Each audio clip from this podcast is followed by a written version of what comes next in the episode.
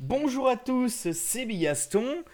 Euh, et aujourd'hui, on se retrouve pour un point games euh, avec euh, toujours Monsieur Budaking. Bonjour Monsieur Budaking. Bichour.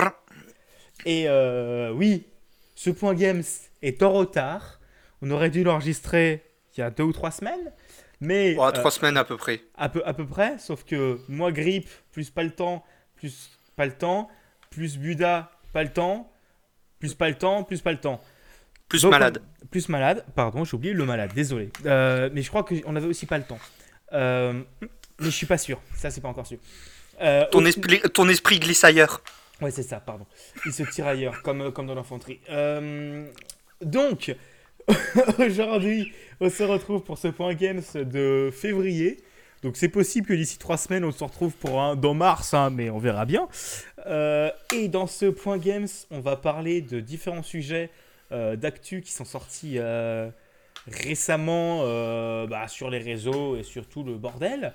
On va parler tout d'abord de la crise potentielle des jeux vidéo avec les nouveaux vendeurs qui arrivent sur le marché et en quoi les gens sont cons par rapport à ça, tout simplement, avec par exemple des trucs sympas comme No Steam No Boy ou euh, des petits crétins sur Facebook. Euh, Les réseaux sociaux en général. voilà, oui, ah oui, je confirme parfaitement. Ensuite, nous enchaînerons sur une petite info qui me fait extrêmement plaisir. C'est Microsoft qui va débarquer sur Nintendo Switch. Et ça, ça, ça fait plaisir parce que ça fait que je pourrai jouer à des jeux Microsoft. Euh, ensuite, nous parlerons. euh, Attends, Buda, tu te calmes, d'accord, ça va aller. Nous allons parler de. euh, de- Désolé, il, il réagit un peu mal sur le mot. Il se, il se, il se peut qui, qui saute par la fenêtre. euh, voilà. On va en parler de Blizzard et de Activision. C'est bon, il est rien de grave, hein. ju- juste politique, euh, économique euh, d'une grosse entreprise euh, qui justifie pourquoi je dis Actipognon. Acti- Actipognon, pardon. Donc on va parler de ça et des différents licenciements qu'il y a pu avoir alors qu'ils se font des couilles en adamantium. Ensuite, on va parler de Wargroove et de Moonlighter pour revenir un peu sur bah, les chroniques que j'ai pu publier sur ce même flux et euh, pour revenir un petit peu sur ce que j'ai pu dire puisque euh, Budaking, oui j'ai- j'aime beaucoup t'appeler Budaking, désolé, Budakin euh, ou Buda, Buda euh, a beaucoup aimé Moonlighter comme moi et a aussi beaucoup aimé Wargroove et surtout est beaucoup plus actif que moi sur les jeux de, simulation. Oui, Wargroove, c'est un jeu de simulation. Sur les jeux de stratégie type Wargroove. Et donc, au final, c'est plus logique qu'il parle de ça.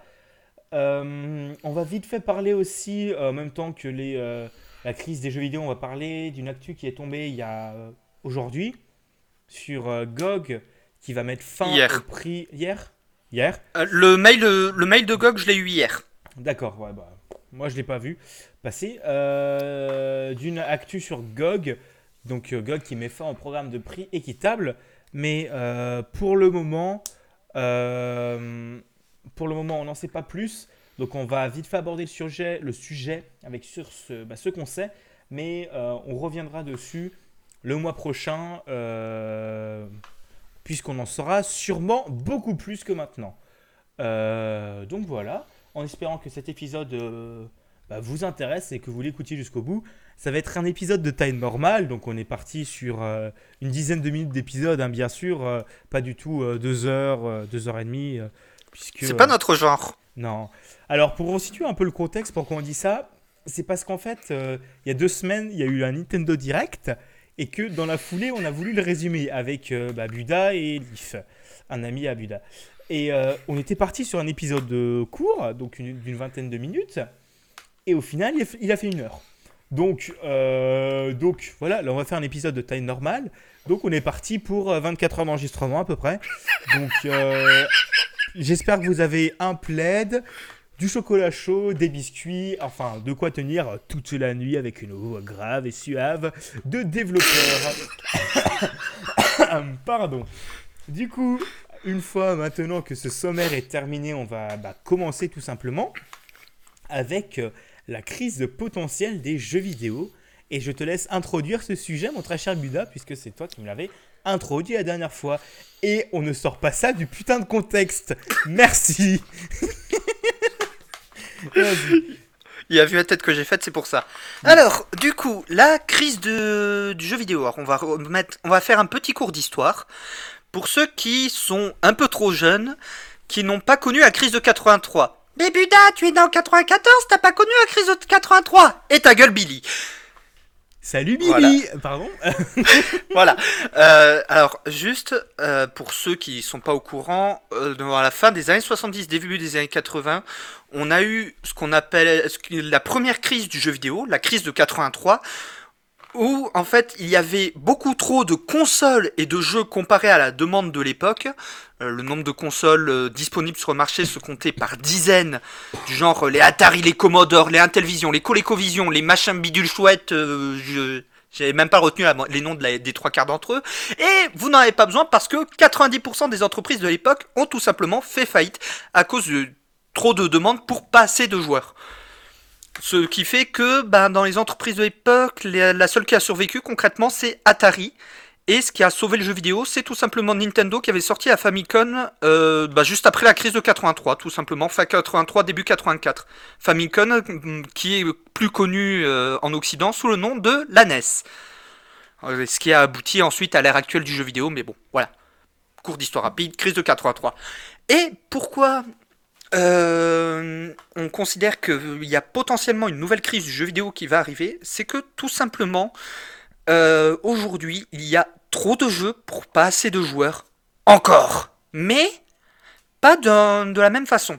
Il y a, 30, il y a 35 ans, à trois vaches près, euh, c'était trop de consoles et de jeux pour pas assez de joueurs. Aujourd'hui, on a assez de consoles. On a concrètement trois consoles plus le PC. Et les mobiles, mais ça, voilà, on, va compter comme un support en plus. Sauf que aujourd'hui, tout le monde, euh, beaucoup de monde a vu le jeu vidéo comme la poule aux œufs d'or. C'est pas pour rien que ça reste le, le média culturel le plus vendu en France. Et un des médias culturels les plus vendus dans le monde, euh, je, crois qu'il est dans le top 3. Et tout simplement, on a trop de jeux pour pas assez de joueurs. pour vous donner un exemple, je vous invite juste à ouvrir Steam et à regarder le nombre de jeux sortis juste sur ce mois-ci. Pas sur l'année 2019 ou l'année 2018. Juste le mois de février 2019. Il se compte par centaines. Il y a des dizaines de jeux qui sortent tous les jours. Ce qui fait que aujourd'hui, on a beaucoup trop de jeux pour pas assez de joueurs. Et le seul moyen pour un développeur aujourd'hui de faire des ventes, c'est une bonne, c'est soit d'avoir un gros éditeur derrière lui pour s'occuper de toute la com, soit le bouche à oreille grâce aux réseaux sociaux. Et même malgré ça, c'est super hardcore de pouvoir faire des ventes aujourd'hui pour les éditeurs parce que bah, les jeux, euh, parce que les joueurs ils sont en mode. Je fais, je fais comment il y a, y a trop de jeux, comment je fais le tri? Ce qui fait que à terme, on risque d'avoir de nouveau une crise du jeu vidéo euh, avec un bordel euh, sans nom parce que bah c'est impossible pour tous les développeurs de se faire une place. Ceux qui font ça sur leur temps libre, encore, eux, ils sont pas touchés par ça. Pour prendre un exemple, euh, Ulfednar, développeur euh, bordelais qui donne des cours euh, d'infographisme, développe également à côté un petit jeu d'horreur dont j'ai oublié le nom. Je, vais, vous, vous, retrouver tout de suite parce que sinon on va me dire shame. de mémoire, c'est Inferia Project.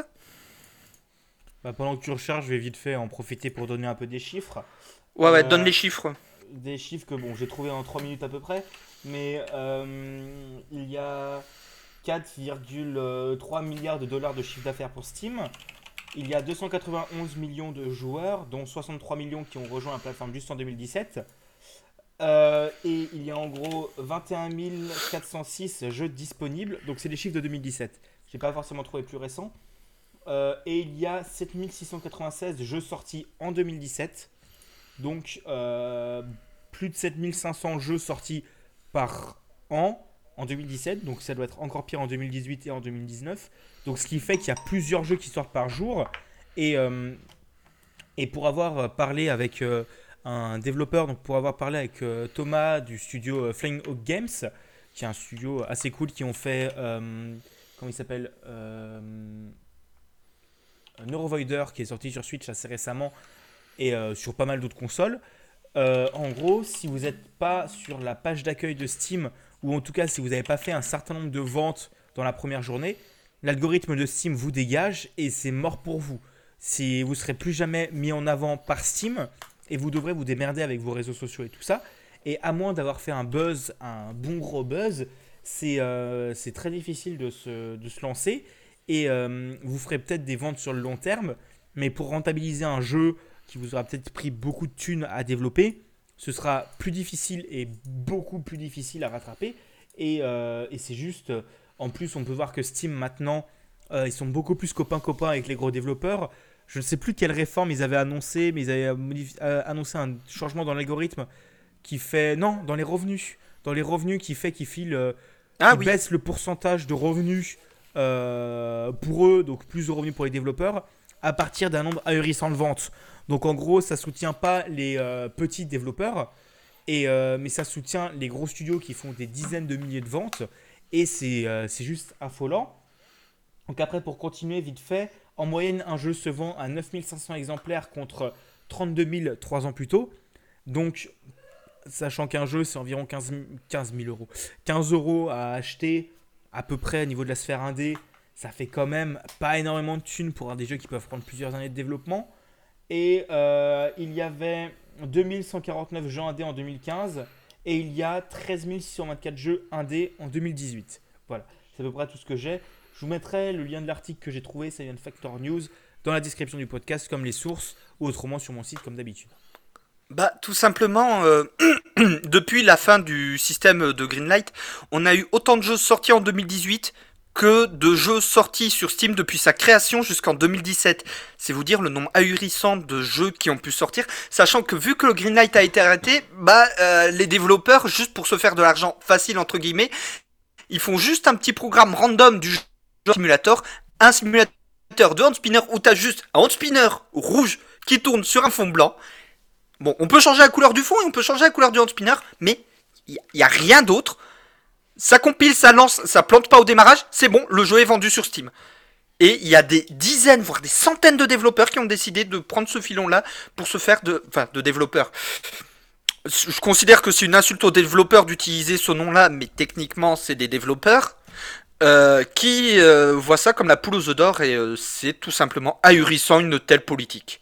J'ai même euh, mieux à raconter. Bon, j'ai plus l'article de tête et j'ai plus les sources, mais il y a quelques mois ou peut-être un, ou deux ans, j'avais lu un article de certaines personnes qui prenaient des projets Unity, donc les projets euh, en démo sur Unity ou Unreal Engine, c'est au niveau du truc c'est la même merde.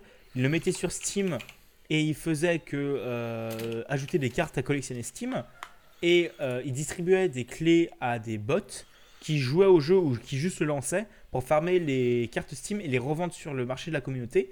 Et du coup, ils se faisaient des énormes couillasses en or, en oras même, grâce à ça. Et ils se faisaient énormément de thunes grâce à ça. Et euh, au final, euh, maintenant, le, marché de Steam est assez saturé. Et c'est pour ça que euh, d'autres plateformes de vente comme Itch, bon, Itch c'est aussi un énorme bordel et c'est méga saturé, mais c'est moins chiant et moins cher de mettre un jeu dessus en tant que développeur. Donc c'est pas mal pour avoir un endroit pour héberger, mais vous pouvez juste pas faire votre com principalement sur Itch. C'est juste mort. Et euh, ou d'autres euh, marchés de vente comme Humble, GOG ou, euh, ou Epic, Epic Game Store qui eux font de la curation à l'entrée, qui vont sélectionner les jeux qui seront bah, mis sur le store, comme GOG par exemple où je parle parce que je connais un peu plus que puisque j'achète chez eux c'est euh, ils vérifient, ils, sélectionnent les jeux à l'entrée, ils sélectionnent des jeux qui ont déjà de la qualité. Donc vous avez moins de jeux qui sortent par jour. Vous êtes sûr d'avoir un petit peu plus de mise en avant et un petit peu plus de, de, bah, de visionnabilité.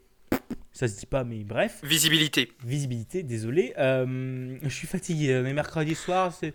D'accord, je suis fatigué, d'accord euh, Et ça leur assure un peu plus de visibilité, sachant que GOG est aussi plus au coup par coup sur euh, les réseaux sociaux.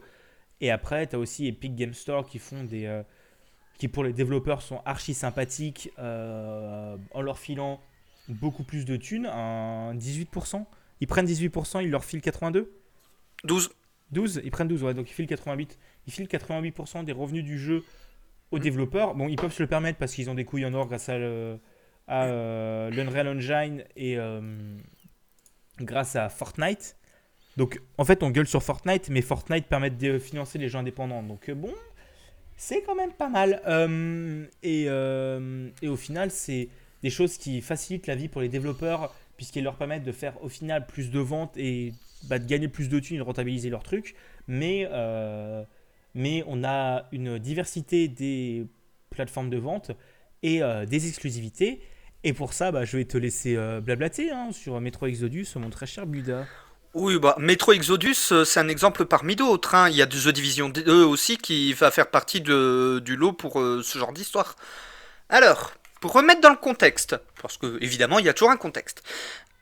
Metro Exodus, troisième épisode de la série Metro, un FPS post-apocalyptique un peu à la Stalker, qui se passe en Russie, dans les métros de Moscou, d'où le nom Metro, euh, devait à la base sortir sur Steam. Il y avait les précos qui étaient ouvertes depuis plusieurs mois. Le jeu devait sortir le 15 février 2019 sur, Xbox One, PS4 et PC sur Steam.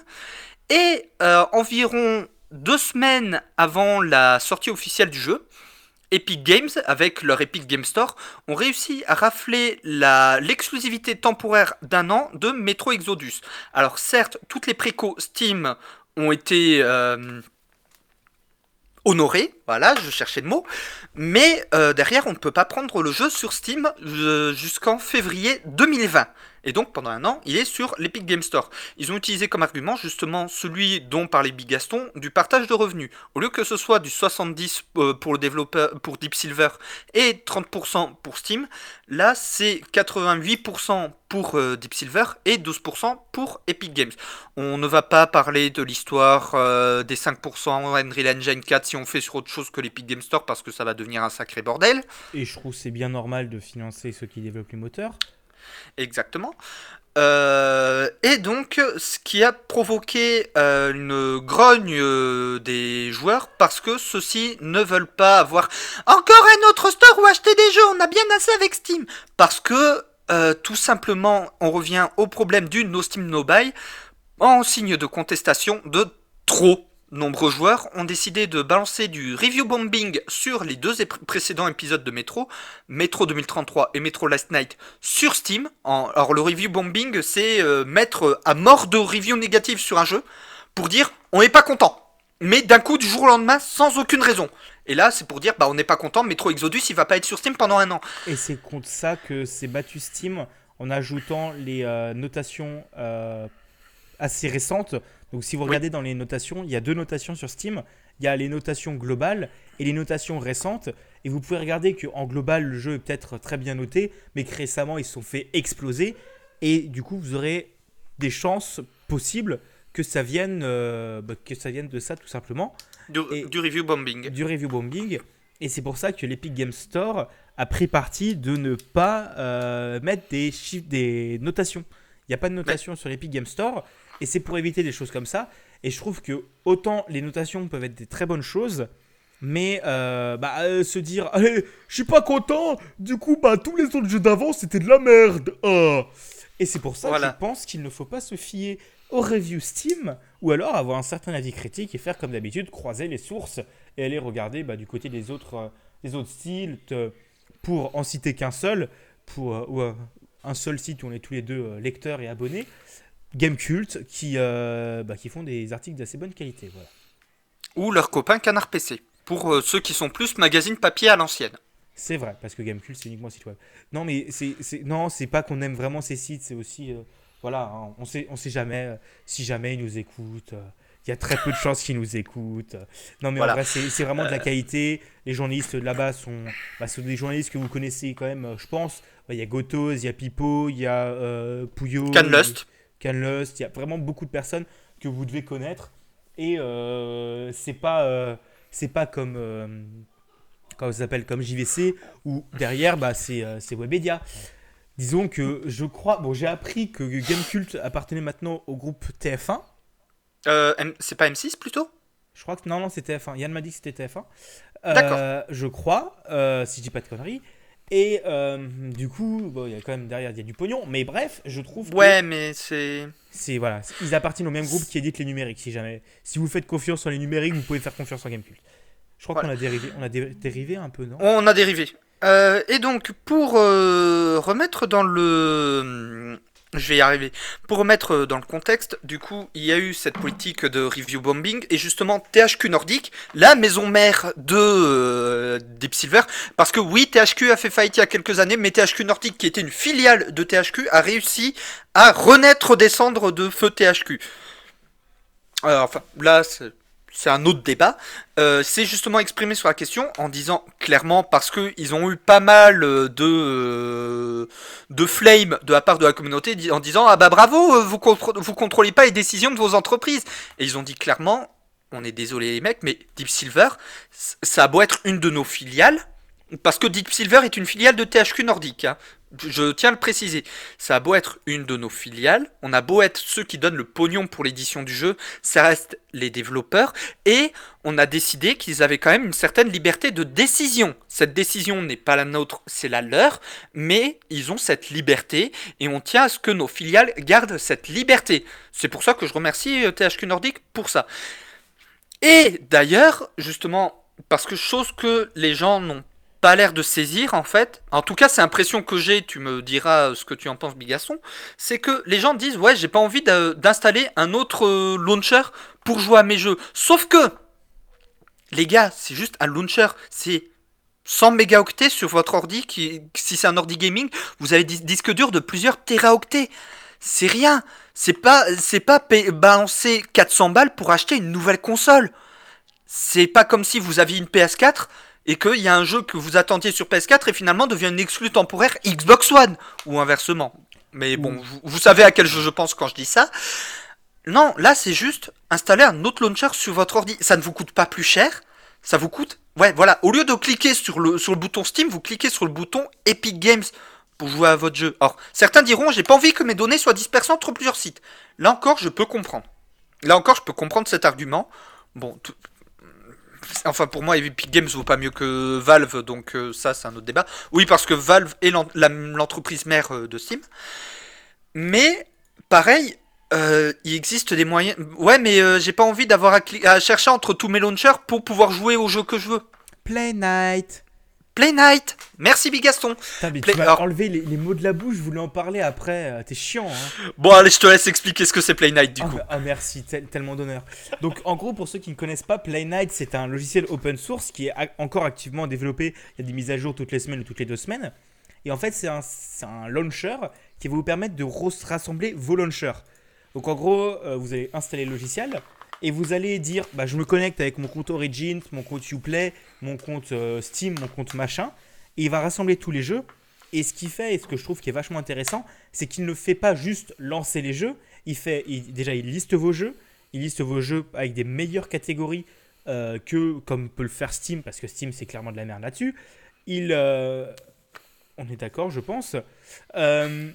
il permet aussi de télécharger les jeux, puisque vous êtes connecté avec les launchers, donc il télécharge les jeux pour vous, en passant par les launchers s'il y a besoin pour, euh, bah, pour lancer Steam ou tout ça, des trucs comme ça pour euh, les vivre les DRM. Il va tout gérer pour vous, il va tout permettre d'inclure.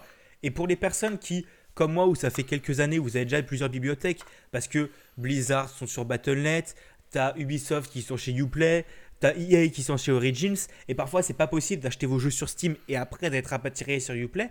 Là, euh, et après, si vous, encore, si vous voulez vous séparer de Steam, il y a GOG, il y a maintenant l'Epic Game Store, où il y a encore Twitch. Et, Ou Humble euh, Bundle. Humble Bundle, pardon. Et d'ailleurs, Humble Bundle va bientôt être ajouté à Play Night. Euh, un truc comme ça, c'est que ça permet de tout rassembler au même endroit. Et, et après, si, même si vous achetez pas sur plusieurs plateformes, il y a peut-être des jeux que vous avez pu récupérer sur Twitch, sur le launcher Twitch, via Twitch Prime, sur GOG via GOG Connect, sur Humble via des jeux gratuits, sur, euh, qu'est-ce que j'ai oublié, l'Epic Game Store avec le jeu gratuit toutes les deux semaines. Vous avez forcément, ou pas forcément, mais vous avez peut-être des jeux achetés sur différentes plateformes. Et tout ça, ça vous permet de le rassembler sur une seule, avec une interface qui est belle, qui est mieux foutue que les autres interfaces. Je trouve qu'elle est beaucoup plus propre que l'interface de Steam. Euh, qui va inclure toutes les options des autres interfaces, puisqu'elle passe par les autres interfaces pour lancer les jeux, tout simplement. Mais si, comme moi, vous avez Origins pour un jeu qui s'appelle Apex, par exemple, et que vous n'avez pas envie d'aller vous faire chier dans les menus d'Origins parce que vous les trouvez extrêmement dégueulasses, par exemple, c'est pas du tout une situation que je vis tous les jours quand je veux jouer à Apex, eh bien, vous allez juste lancer Play Night et vous cherchez Apex dans la barre de recherche et vous avez le jeu. Vous pouvez le lancer, il va lancer au travers d'Origins. Je suis pas sûr que le jeu gère les mises à jour par contre. Euh, le jeu Night gère les mises à jour, je ne suis pas sûr. Non, mais à partir du moment où, Origin est lancé en tâche de fond, euh, ça va faire les mises à jour automatiquement. C'est vrai. Donc voilà, c'est vachement bien. Il y a aussi un mode plein écran à la manette, comme Big, Big Pictures, mais qui est très épuré et très propre. Le launcher est extrêmement rapide, contrairement à certains autres launchers qui sont, euh, qui sont assez surchargés et assez dégueulasses. Et comme dit, les catégories et les images sont mieux foutues puisque euh, il va chercher euh, via une API sur le site euh, de une base de données de jeux vidéo, je ne sais plus laquelle, et qui est vachement plus complète que, Steam ou tous les autres sites, et, c'est vachement bien. Et si, comme par exemple, comme pour moi, vous avez sur différents stores, et que vous voulez jouer un jeu, bah, vous le cherchez là-dessus, vous êtes connecté avec tous vos services avant, et vous vous dites ah mais tiens tu, lances tu lances Steam et tu regardes tu l'as pas sur Steam fais chier tu lances tu regardes tu cherches sur Playnet tu dis ah mais tiens mais j'ai sur Twitch comme ça, tu le rachètes pas. Et tu, tu hein sais que tu l'as. Et t'as pas besoin de lancer le launcher Twitch. T'as pas besoin d'aller te faire chier à aller découvrir l'interface du launcher Twitch. Puisque PlayNet gère tout pour toi. Derrière, ils vont tout gérer. Et euh, c'est vraiment un très bon truc. Euh, il y a vraiment beaucoup de librairies qui sont dispo. Ils sont en train d'ajouter d'autres librairies qui sont en train, comme euh, possibilité, d'ajouter la librairie PlayStation. pour juste la démonstration, savoir qu'on a joué sur PlayStation. PlayStation. Et euh, ils veulent aussi, d'après ce que j'ai compris toujours, utiliser l'API de la même base de données de jeux vidéo pour euh, pouvoir les ajouter à notre bibliothèque sur le site pour avoir une liste des jeux qu'on a, tout simplement. Voilà. Mmh. Euh, d'ailleurs, PlayNight gère aussi les émulateurs et c'est avec RomStation un des seuls logiciels qui gère les bibliothèques d'émulateurs. Sauf que c'est le seul logiciel à gérer enfin à être à la fois un agrégateur de liste de jeux de tous les launchers, de, la grande majorité des launchers existants sur PC, et en même temps gérer automatiquement les différents euh, émulateurs disponibles sur PC. Et putain qu'ils sont nombreux! Alors, euh, comme d'habitude, tous les liens seront dans la description du podcast, ou si la description fait trop fouillis, vous trouverez ça sur euh, l'article du point games sur bigaston.me slash podcast, vous trouverez tout là-dessus et tout sera euh, bah, dessus. Et euh, honnêtement, et la base de données pour les jeux vidéo, c'est igdb.com, qui est mm. vachement impressionnante. Et comme dit, le logiciel est gratuit. Euh, il y a un compteur de jeux, il y a un compteur d'heures de jeu dessus directement. On peut mm. exporter ces jeux au format XLS, je crois. Le format open source pour les tableurs, c'est XLS, je crois. J'allais dire CSV, mais de mémoire, c'est CSV. C'est CSV. et donc voilà, vous pouvez tous les exporter et c'est vachement bien, c'est bien foutu. Et euh, vous pouvez même, par exemple, pour GOG, choisir de ne pas passer par le client GOG Galaxy. GOG Galaxy, pour ceux qui ne savent pas, puisque GOG euh, vend sans DRM, mais euh, vous pouvez télécharger vos jeux sans DRM, mais ils ont quand même un client qui s'appelle GOG Galaxy qui permet d'ajouter les achievements, les sauvegardes dans le cloud, de gérer tous vos téléchargements d'un seul endroit. En gros, il y a tous les avantages des autres trucs. Et en gros, avec Playlink, vous pouvez dire non, ça me fait chier de lancer à travers de GOG Galaxy il va juste lancer le jeu, tout simplement, mm. sans passer par GOG Galaxy. Et c'est juste une case à cocher. C'est vraiment bien foutu. Et le logiciel est open source, donc même si le développeur n'a plus envie de le maintenir, il continuera d'être maintenu parce qu'un logiciel comme ça, ça ne se pas comme ça du jour au lendemain. Et euh, il y a même des, un système de script et d'API pour, euh, pour améliorer ça tout simplement. Voilà. Donc j'ai fini avec Play Night. Euh, du coup, du coup, on en était D'ailleurs, je suis en train d'en profiter pour rejoindre leur Discord. Je l'avais déjà rejoint. Euh, J'avais oublié de le faire. Ah bah bravo. Et euh, du coup, Play Night ou d'autres agrégateurs, je pense qu'il en existe d'autres, surtout sur Linux, j'en ai entendu parler d'autres. C'est vachement Lutti, par exemple. Ouais, je crois que c'est ça. Enfin, Lutris. Lutris, c'est ça dont j'avais entendu parler. Ça vous permet de rassembler en un seul endroit tous vos trucs. Et du coup, vous avez plus d'excuses pour pas acheter sur d'autres services. Et, euh, et après, et d'ailleurs, ah oui, PlayNet ajoutera bientôt le support de la bibliothèque Discord, ce qui peut être aussi pas mal si jamais vous achetez sur Discord.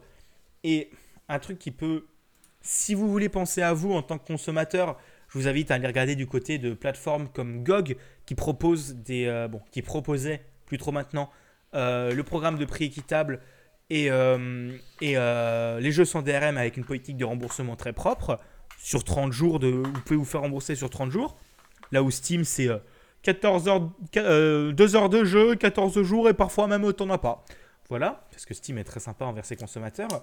Et après, si vous voulez soutenir plutôt des personnes ou si vous voulez soutenir de la charité, vous pouvez l'acheter sur Humble ou autrement via juste les bundles ou le monthly. Euh, si vous voulez avoir des jeux gratuits et soutenir les développeurs, bah, je vous invite à aller du côté d'Epic Game Store, puisque, le, comme on l'a dit, le partage de revenus est, est, vachement bien pour le développeur. Et euh, c'est pour ça que beaucoup de jeux se finissent là-dessus. Et en plus, comme dit, même si vous ne voulez pas acheter chez eux, euh, vous pouvez avoir un système euh, où vous pouvez gagner un jeu gratuit toutes les deux semaines. Ils offrent un jeu toutes les deux semaines pour le moment. Ils ont déjà offert Subnautica, Super Meat Boy, euh, What Remains of Edith Finch euh, et je Tumbleweed Park et Axiom Verge. Voilà, ils ont offert des bons jeux, c'est pas des jeux de merde, c'est des jeux vraiment quali et ils les offrent gratuitement donc vous pouvez les prendre donc c'est vachement bien.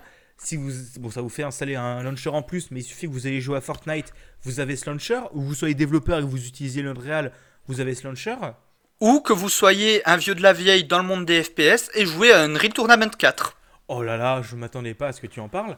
Euh, bah, D'ailleurs, euh, pour la petite anecdote, Unreal Tournament 4, officiellement, le développement est abandonné, or qu'il est toujours en alpha, mais le développement côté Epic Games. Mais le jeu reste open source, le code source est disponible sur GitHub, de même que l'Unreal Engine 4, et la communauté est quand même, euh, que ce soit en, matière de joueurs que de développeurs, reste quand même extrêmement active. Donc Unreal Tournament 4, on considérait qu'il est toujours en cours de développement, pas par Epic Games, par sa communauté.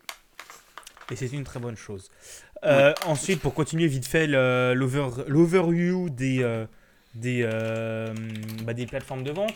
Donc si vous, voulez soutenir la charité, c'est sur Humble. Si vous voulez acheter des jeux un peu plus petits et un peu moins connus, bah vous pouvez aller sur Itch, tout simplement. Itch est encore meilleur que Humble et tout ça au niveau des partages de revenus. Par défaut, ils gardent 10% du prix de vente. Et en plus, eux, si vous payez le jeu 12 dollars, vous le payez 12 dollars, donc ce sera après euh, converti en euros, donc vous paierez à peu près 10 euros, quoi. Et ce que ce que fait pas d'autres plateformes, puisque sur Steam, 11 dollars, c'est 11 euros. Et encore, ça dépend. Je crois que les développeurs peuvent changer. Bref. Euh, après, qu'est-ce qu'il y a d'autre comme plateforme? Bah, Il y a GameJolt et tout ça, qui sera en plus bientôt supporté, ou est déjà supporté par euh, Playlink. Euh, Playknight. Playknight, pardon. Et c'est pas encore supporté. C'est pas encore supporté, mais ce sera bientôt. Ça fait partie des choses qui mmh. vont être ajoutées. Euh, après, si vous avez allé sur Twitch, où vous, où vous jouez à des modes Minecraft, et que vous êtes Twitch Prime, vous pouvez gratter énormément de jeux sur Twitch. J'ai jamais acheté un seul jeu sur Twitch et pourtant j'en ai une quarantaine. Hein. Et des jeux que je voulais faire comme Cluster Truck, Super Hot, Pikuniku ou plein d'autres jeux super quali qui, ont été offerts par Twitch. Euh, ensuite, bah, GOG, j'en ai déjà parlé. Qu'est-ce qu'il y a d'autre? Il y a Discord. Si vous utilisez Discord pour parler et que vous n'avez pas envie d'acheter un launcher en plus, d'utiliser un launcher en plus, vous pouvez aussi utiliser Discord, qui eux sont aussi très respectueux des développeurs. Après, il y a tous les launchers des, éditeurs, donc Uplay, Origins, Battle.net. Bon, c'est pour contourner ce, partage des revenus qui font ça, donc ça leur file plus de thunes à eux. Euh, et après, c'est aussi compréhensible, c'est aussi normal. Vas-y, Buda. Euh, je viens de vérifier. J'ai 102 jeux sur Twitch. J'en ai pas acheté un seul. Ah, j'irai vérifier après.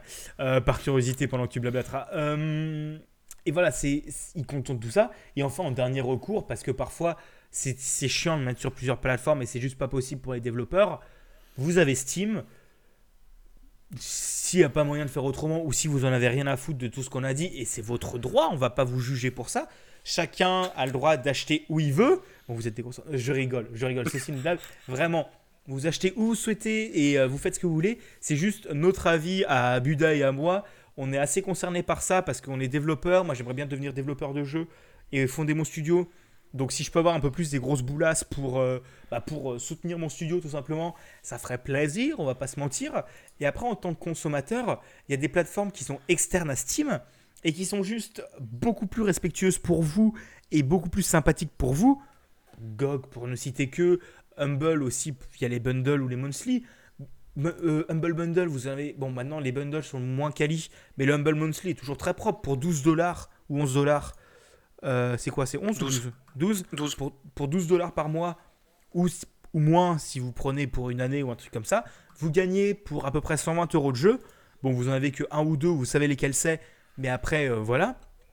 Et en plus, vous avez accès au Trove, qui est une, euh, qui est une grosse bibliothèque de jeux sans DRM, donc c'est toujours très propre. Mais après, vous avez le droit d'en avoir rien à faire et de vouloir juste bah, jouer à vos jeux sur Steam tout simplement. Et c'est votre droit. Mais c'est juste que maintenant où euh, le, milieu du jeu vidéo commence à être un peu plus mature et on commence à se poser un peu plus de questions sur les développeurs, on commence à avoir des syndicats de développeurs qui se forment. Enfin, on commence à avoir les consommateurs qui en ont un peu marre d'être pris pour des pigeons par Steam, qui honnêtement, bon, on va revenir juste après là-dessus, mais Steam est énormément en situation de monopole. Et des personnes ne comprennent pas ça parce que euh, se disent bah non, ils n'ont pas le monopole, il y a plein d'autres trucs. Mais Mm. euh, maintenant, quand vous cherchez un jeu, honnêtement, euh, et nous, on est en train d'essayer de, de changer euh, bah, pour nous, tout simplement. euh, si vous cherchez un jeu, vous le cherchez d'abord sur Steam. Vous vous dites, il y a ce jeu qui est sorti, il doit être sur Steam. Vous regardez sur Steam. Pour vous, je vis pour vous et pour, euh, je dis pour vous, mais peut-être pour, pas pour vous et surtout pour moi avant.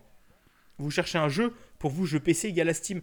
Et c'est même pour ça que, il y a quelques années, quand vous disiez qu'un jeu était dispo sur PC, c'était pas genre, c'était pas dispo sur la plateforme de vente chiante du truc du cul du monde, c'était dispo sur Steam. Et genre, le logo Steam était souvent associé au jeu PC.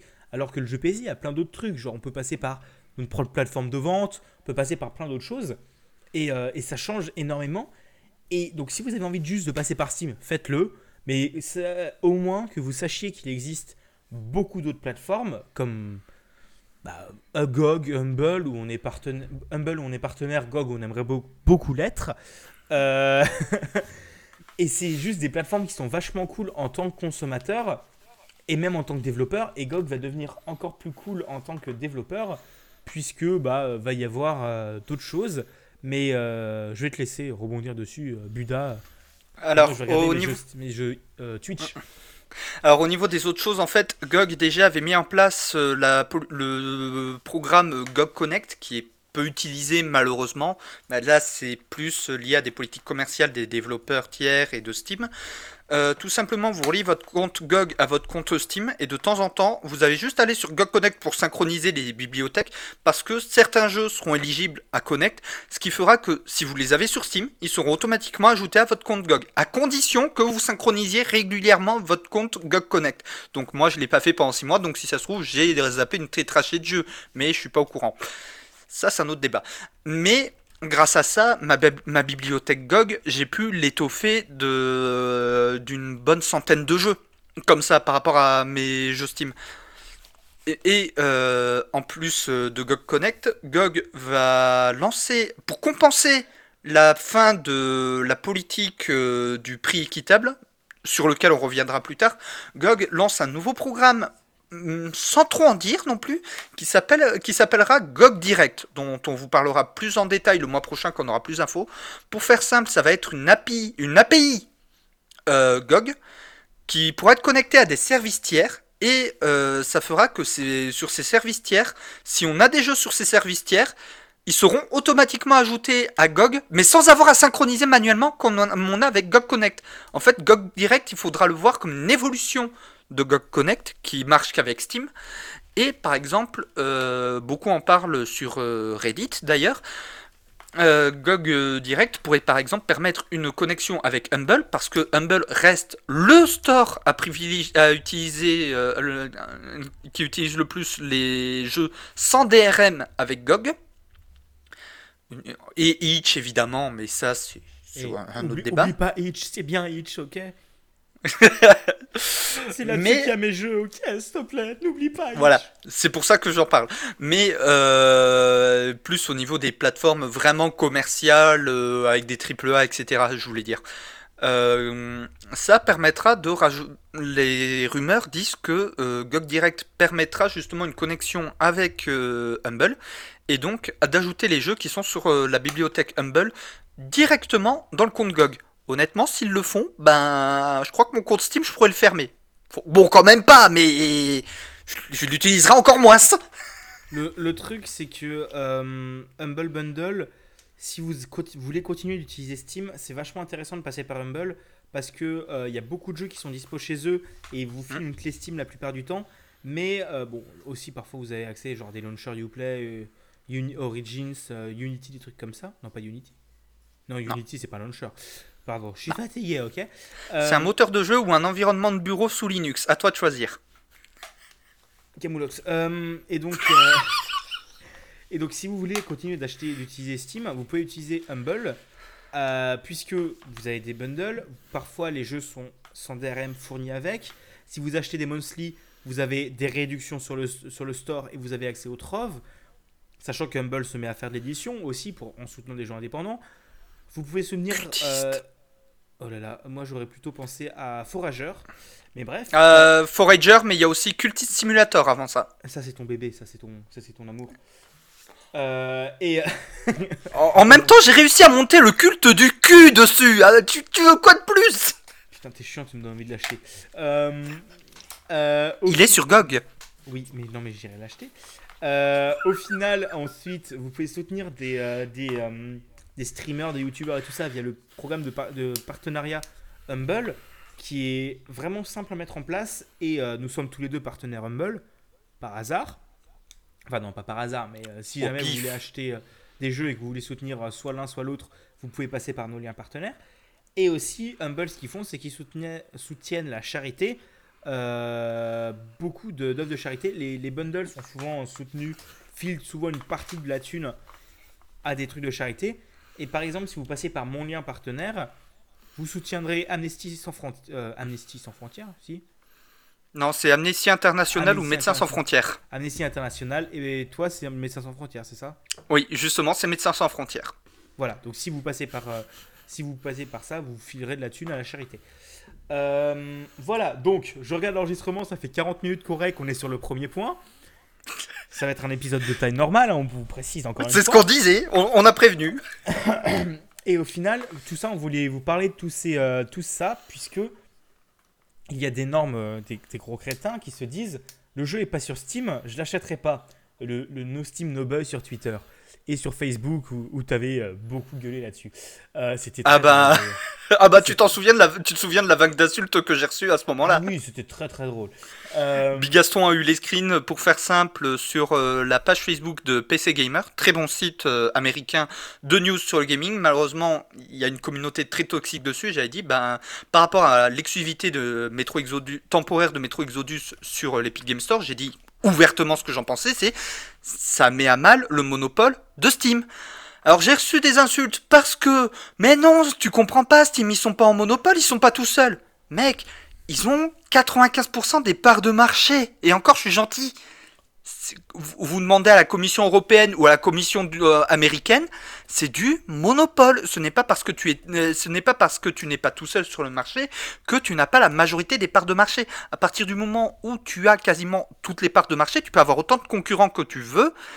Tu as le monopole c'est rien d'autre que ça. C'est pour ça que Google s'est ouvertement fait épingler en Europe il y a quelques mois pour, à cause de leur situation de monopole en tant que moteur de recherche, en tant que service vidéo ou en tant que développeur d'OS mobile. Là, c'est pareil. Steam, ils ont le monopole pour la vente des jeux. Donc, je me suis pris une vague d'insultes par rapport à ça et par rapport au fait que je soutienne ouvertement que des gens mettent à mal la position de Steam. Et honnêtement, là-dessus, les personnes qui disent ouais, si c'est pas sur Steam, je l'achèterai pas bah tant pis pour eux quoi. C'est euh, s'ils n'achètent pas, c'est bah c'est pas des consommateurs de qualité. Hein. Si honnêtement, si t'aimes un studio, bah tu t'en fous de changer de changer de store. Avec, euh, bah, on vous, on vous en a suffisamment parlé, par exemple Play Night, où il existe beaucoup d'autres services, ou même pas passer par des services, c'est juste acheter vos jeux et, les lancer depuis plusieurs launchers. Ça vous permet de, bah, parfois d'avoir accès à des jeux.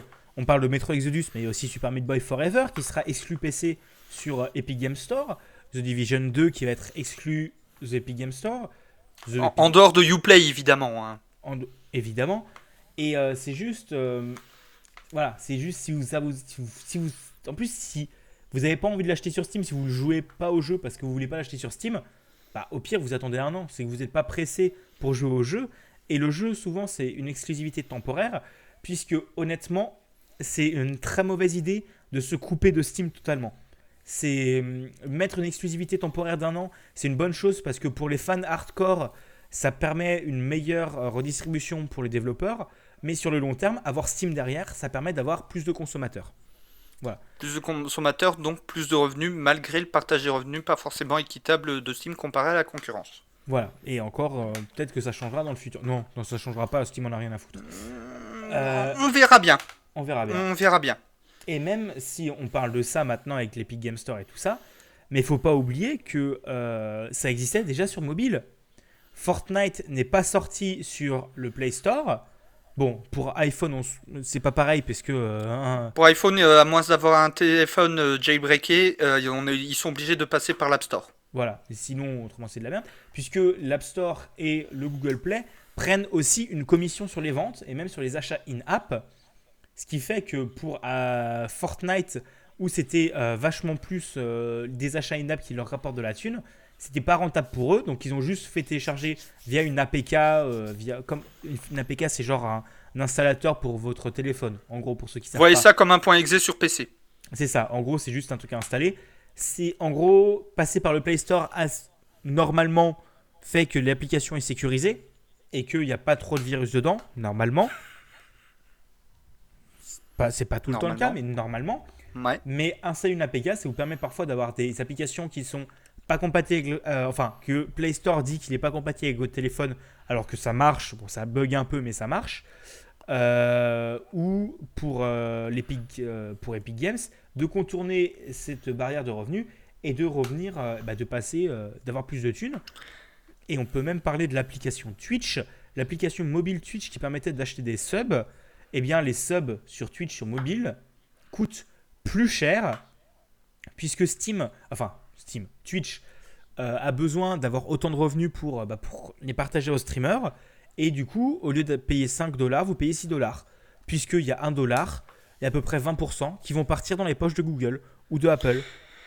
Ouais, d'ailleurs je viens de revérifier sur mon téléphone euh, pour la petite anecdote. En, en comptant le Google Play Store, j'ai trois stores sur mon téléphone.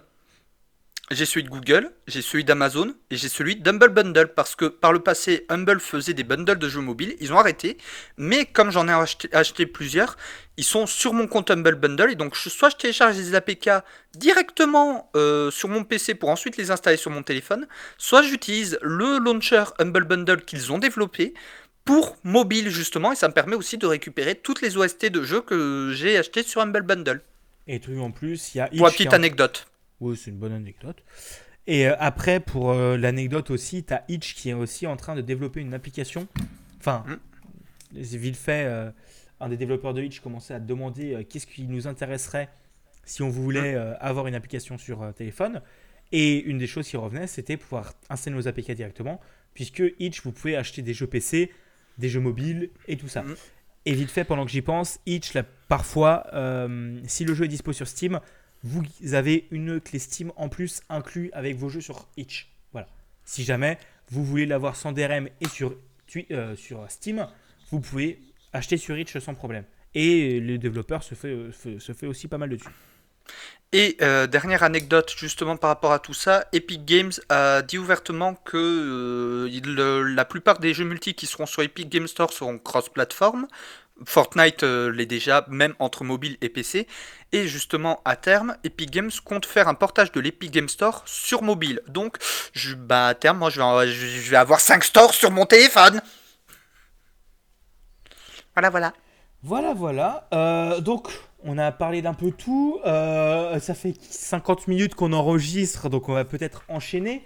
Bon, les autres sujets. Ah non, merde, il y a Microsoft qui débarque sur Switch. Abort, abort, 5 heures d'épisode, 5 heures d'épisode. Pardon. Euh, alors, oui, pour info, le script littéralement fait 6 lignes, mais on parle pendant 3 heures dessus. Bref. Euh, il est 22h30, je précise. Voilà, il est 22h30 et j'ai 4 heures d'amphi demain matin. Donc, si jamais je m'endors en amphi déco droit, c'est de ta faute, Buda, d'accord D'accord. J'ai trois réunions demain. Oh merde, bon courage. Et moi j'ai la LAN demain, je fais une nuit blanche demain soir. Euh, oh merde, bref. Allez. Bref, bref, bref, on va enchaîner. Donc maintenant, le deuxième sujet euh, duquel on va parler c'est euh, Microsoft qui a annoncé ou qui a leaké plus ou moins euh, via une conférence de la GDC, donc la Game Developer Conference, qui est une grosse convention de développeurs qui a lieu hum, en mars euh, aux États-Unis, où en gros plein de développeurs viennent et donnent des conférences de game design, de, des constructeurs aussi viennent parler de leurs trucs, et c'est vachement intéressant. Et il faut que je rattrape certaines conférences. Genre, il y a Matt Thorson qui a fait une conférence sur. euh, je crois qu'il y a Matt Thorson qui a fait une conférence sur Celeste ou des trucs comme ça, et c'est vachement intéressant. C'était en février. C'était en février? Bah, t'as dit que c'est en mars, sauf que si les conférences sont passées. Non, elles sont pas passées, c'est ça le truc. Ah, j'avais mal compris.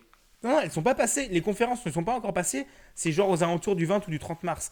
Là, le truc dont on parle, c'est juste Microsoft qui a sorti un titre de conférence. euh, bah, je vais le retrouver. Meuble. Euh, merde, j'ai pas de meuble Ikea à monter. non, du coup, euh, alors pour revenir à ce que Bigasson disait, Microsoft a tout simplement annoncé un portage de l'Xbox Live, si j'ai bien suivi, hein, je, me prépare à me faire frapper à distance par Bigaston, euh, un portage du Xbox Live sur euh, la Switch, et donc portage potentiel des jeux Xbox sur Switch. Honnêtement, que euh, Microsoft fasse du cross-platform, ça m'étonne pas, ils le font déjà entre Xbox et PC, c'est normal, les- Windows c'est Microsoft aussi, mais il y a 10 ans, vous m'auriez dit que Nintendo ferait du cross-platform avec leurs concurrents, j'aurais été mort de rire. Bon, l'année dernière aussi, mais Alors, j'ai pas retrouvé exactement. ensuite il le- y a eu les conneries de Sony. Oui, non, mais ça. Sony maintenant, c'est. Non Pas chez nous Bref. Oui, mais ce qui me fait le plus marrer, c'est que ça a été les premiers à faire du cross-platform avec le PC à la base. C'est vrai, tu m'avais déjà raconté ce truc-là. Mais maintenant, ils sont vachement c'est- là que ça me fait le plus marrer justement.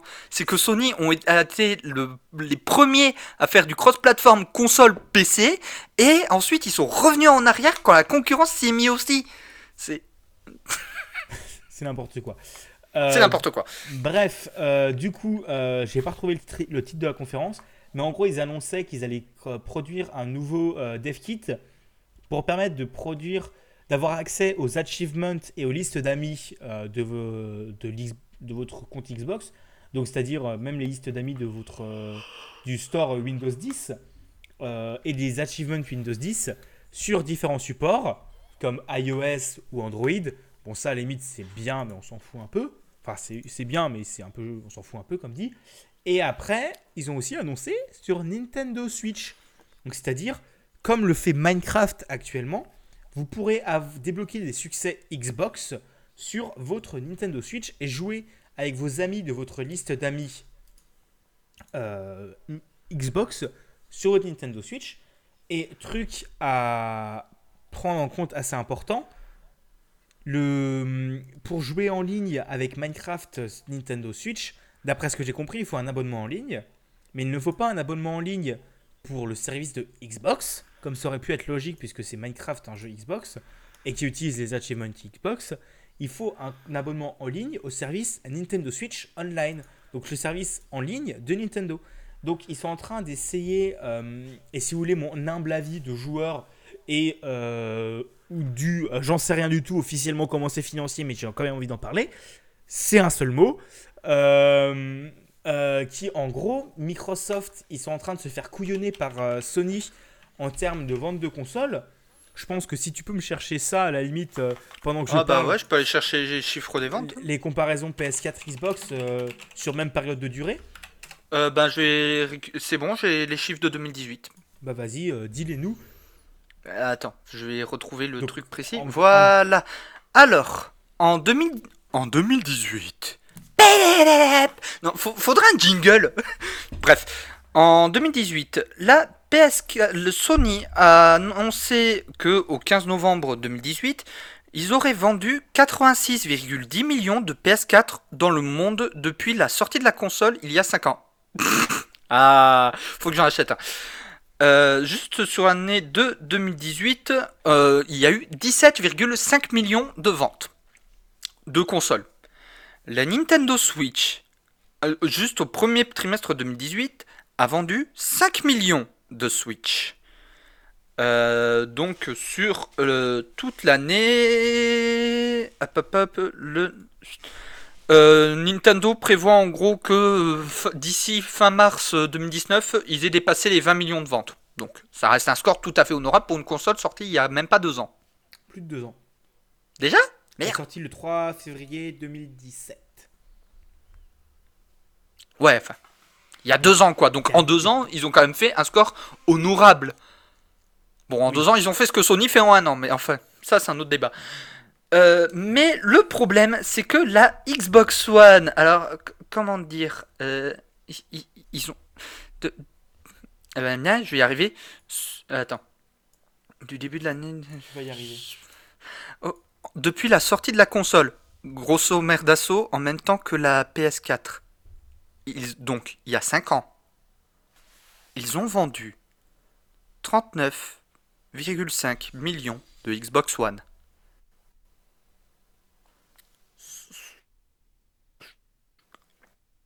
Millions 36 40 millions en arrondissant. Hein. je crois qu'on n'a pas entendu le chiffre de Sony, il y a eu un problème. Hmm Sony a fait combien? Je crois qu'il y a eu un problème de, au niveau de la connexion qui a fait qu'on n'a pas entendu. En 5 ans, Sony a fait 86 millions. Ouais. Microsoft a fait même pas 40 n'a même pas fait 40 millions sur la même durée. en fait, ouais, le, le, truc c'est que Xbox n'arrive plus à n'arrive pas à suivre Sony en termes de console puisque bon même maintenant euh, si vous regardez au niveau des exclus Sony sont vachement plus intéressants, ils ont des grosses exclus alors qu'Xbox la plupart des exclus sont des exclus Xbox One et Windows 10. Donc vous n'avez pas besoin d'acheter une console, vous pouvez juste passer par le Windows Store. Et tu souhaites dire tout ça tout, oui, bah en fait, tout simplement grâce au, au, programme Play Anywhere euh, de Microsoft, qui fait qu'à partir du moment où on a un jeu Xbox qui est Xbox One qui est aussi sur PC et qu'on l'a acheté via le store, on l'a sur PC aussi et inversement via le store Windows 10, pas via Steam. Par exemple, exemple le plus connu, Halo. J'allais dire la meilleure, mais en fait, c'est quasiment la seule vraie exclue Microsoft avec Gears of War. Forza aussi. Forza aussi, pardon. Enfin, les trois, les trois plus gros exclus de Microsoft Halo, Gears of War, Forza et Killer Instinct. J'ai failli oublier Killer Instinct, même s'il est sorti sur Steam depuis. À partir du moment où on l'achète sur le Xbox Live, on l'a sur PC et inversement. Donc pourquoi acheter une console pour jouer à ces jeux qu'on peut déjà avoir sur PC c'est en, en, grande partie ça qui fait que la Xbox One a du mal à décoller en termes de vente. Bon, derrière le truc, c'est que Microsoft se font aussi les couilles en or avec Windows. Et qu'ils n'ont pas besoin de. Forcément, c'est pas la branche console qui leur rapporte le plus de thunes. Mais si on regarde derrière, ils se font aussi énormément d'argent grâce aux abonnements, donc l'accès au, bah, euh, Xbox Live et tout ça. Et ils vont lancer bientôt un service qui s'appelle xCloud qui est en gros, vous payez et vous jouez dans le cloud, comme le fait Shadow en termes de PC. Vos jeux, en gros, c'est juste du streaming. Il faut avoir une bonne connexion et tout ça. Et je crois encore, ils se sont démerdés pour qu'il n'y ait pas besoin d'une connexion faramineuse. Et tout ça, ça fait que des jeux PC, vous pouvez jouer sur Android facilement, puisque c'est les serveurs qui calculent. Ce sera dégueulasse, mais c'est possible. C'est possible à faire. Et donc, ils se font énormément de thunes grâce à ça. Et c'est pas étonnant qu'ils s'allient avec Nintendo, parce que Nintendo, bien que euh, ils se font aussi énormément de thunes en termes de chiffre de vente, derrière, niveau console, ils n'arriveront pas à rivaliser avec Sony, puisque Sony, bah, c'est Sony, quoi. C'est leur console, ça fait partie des plus grosses consoles jamais vendues. Bah, ils ont, ils s'allient et et en gros, les rumeurs et euh, JVC avaient parlé de ça. Je vous mettrai le lien dans la description si j'y pense. Après, j'irai chercher le lien pour y penser à vous le mettre. En gros, ils ont fait un article qui dit que d'après leurs sources, il y aura des jeux exclus Xbox, dont les trois licences qu'on vous a citées juste avant, je rappelle Halo, Gears of War et Forza, qui arriveront sur Nintendo Switch.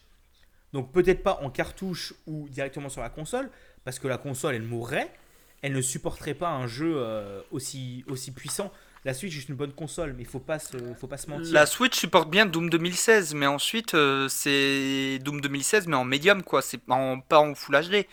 Là, à mon avis, pour Halo, Forza et Gears of War, ça va être pareil, ça va être les jeux en médium.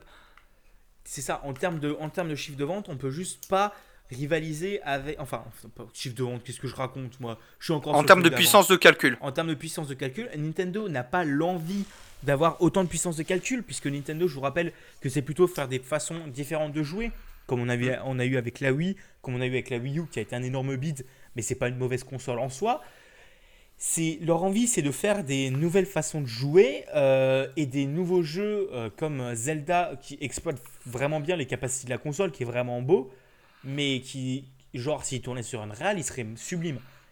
Et, qui nous, et du coup, avec ce système d'abonnement xCloud, on aurait la possibilité de jouer à ces grosses licences qui arrivent sur Nintendo Switch, c'est annoncé.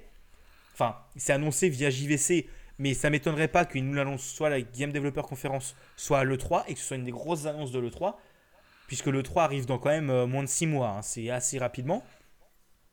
Et qu'on ait ce service d'abonnement, abonnement qui rapporterait masse boulas à, Microsoft, et euh, qui nous permettrait, aux joueurs sur Nintendo Switch, d'avoir accès aux exclus Microsoft.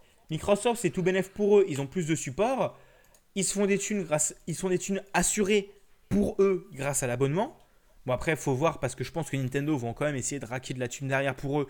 Mais, euh, c'est sûr. Ce qui est normal. Mais, euh, mais au niveau de l'abonnement, ça, ça, ça leur est tout bénéfique. C'est juste, ça leur permettrait de faire des choses vachement bien. Et euh, le, les, je sais plus qui de chez Nintendo qui a annoncé, enfin qui a pas annoncé mais qui a dit plus ou moins que comme on a pu avoir Pokémon Go, euh, Mario Runner ou des choses comme ça, et le nouveau Mario Kart sur téléphone qui arrive cet été, tu veux dire quelque chose? Non. Je sais pas, je te vois te rapprocher de ton micro comme si tu voulais prendre la parole. Euh, et qui ont plus ou moins dit qu'il y aurait des grosses licences Nintendo qui ne seraient peut-être plus exclusivité Nintendo. Comme euh, ça veut dire qu'on pourrait peut-être avoir, bon, à mon humble avis, euh, ça m'étonnerait honnêtement qu'ils sortent des grosses, grosses licences telles que les Zelda, les Mario ou les Smash Bros. ou Metroid Prime 4 ou des trucs comme ça, qu'ils les sortent sur d'autres plateformes. Parce que c'est les gros jeux qui font vendre les consoles. Encore, vous enlevez ces trois jeux-là de Nintendo Switch et vous les mettez sur une autre console, je pense qu'il y aurait quand même moins de gens qui achèteraient la console. Même si, bref, il y a d'autres choses à dire, je reviens juste après si j'y pense. Mais ça m'étonnerait pas qu'on ait des sous-licences entre gros guillemets, telles que les Yoshi, les Kirby ou les trucs comme ça, qui sortent sur d'autres plateformes, puisque Nintendo, ça leur fait un plus grand euh, panel de joueurs. Et euh, pourquoi pas une exclusivité de ces jeux, en plus de, Nintendo, de la Nintendo Switch, sur des consoles Xbox. Puisque du coup, ça serait donnant-donnant. Ça fait que la Switch aurait accès au gros catalogue d'Xbox. Et Xbox, ça fait qu'ils auront les, gros jeux qui sont dispo sur Switch. Et, euh, et après, un truc à, dire en plus, c'est que. Euh, je sais plus ce que je veux dire. Si, la Nintendo Switch est euh, une excellente console pour les développeurs indépendants. Puisque beaucoup de jeux indépendants qui étaient sortis sur PC avant sont en train de sortir par maintenant sur Switch parce que c'est une console portable, il y a un grand panel de joueurs, c'est toujours intéressant d'y jouer dessus. On peut faire beaucoup de choses et tout ça. Et euh, même les développeurs commencent à s'y mettre. On a pu avoir Trial, Trials, pardon, Trials, je sais plus quoi, qui est sorti sur Switch. Bon, Uprising. Uprising. Bon, par contre, il est dégueulasse par rapport aux autres versions. Mais. Euh, ça reste Ubisoft, quoi. Non, non, il est clairement dégueulasse. C'est euh, genre le framerate est aux fraises, le jeu est moche. Ouais, ça m'étonne pas. Bah après, c'est comme d'hab, on veut sortir le jeu sur Switch, mais c'est pas au, niveau des autres consoles. Enfin voilà, et pour moi, ça ne serait pas étonnant qu'il euh, y ait en effet ce partenariat qui arrive. Partenariat du coup qui serait bénéfique pour les deux parties. Microsoft, ils, récupèrent des jeux Nintendo. Et Nintendo récupère des jeux Microsoft. Et Microsoft, en plus, permet d'avoir un plus gros panel de joueurs potentiels pour leur service de cloud, qui, qui, coûterait de la thune et qui ferait qu'on pourrait jouer à des jeux.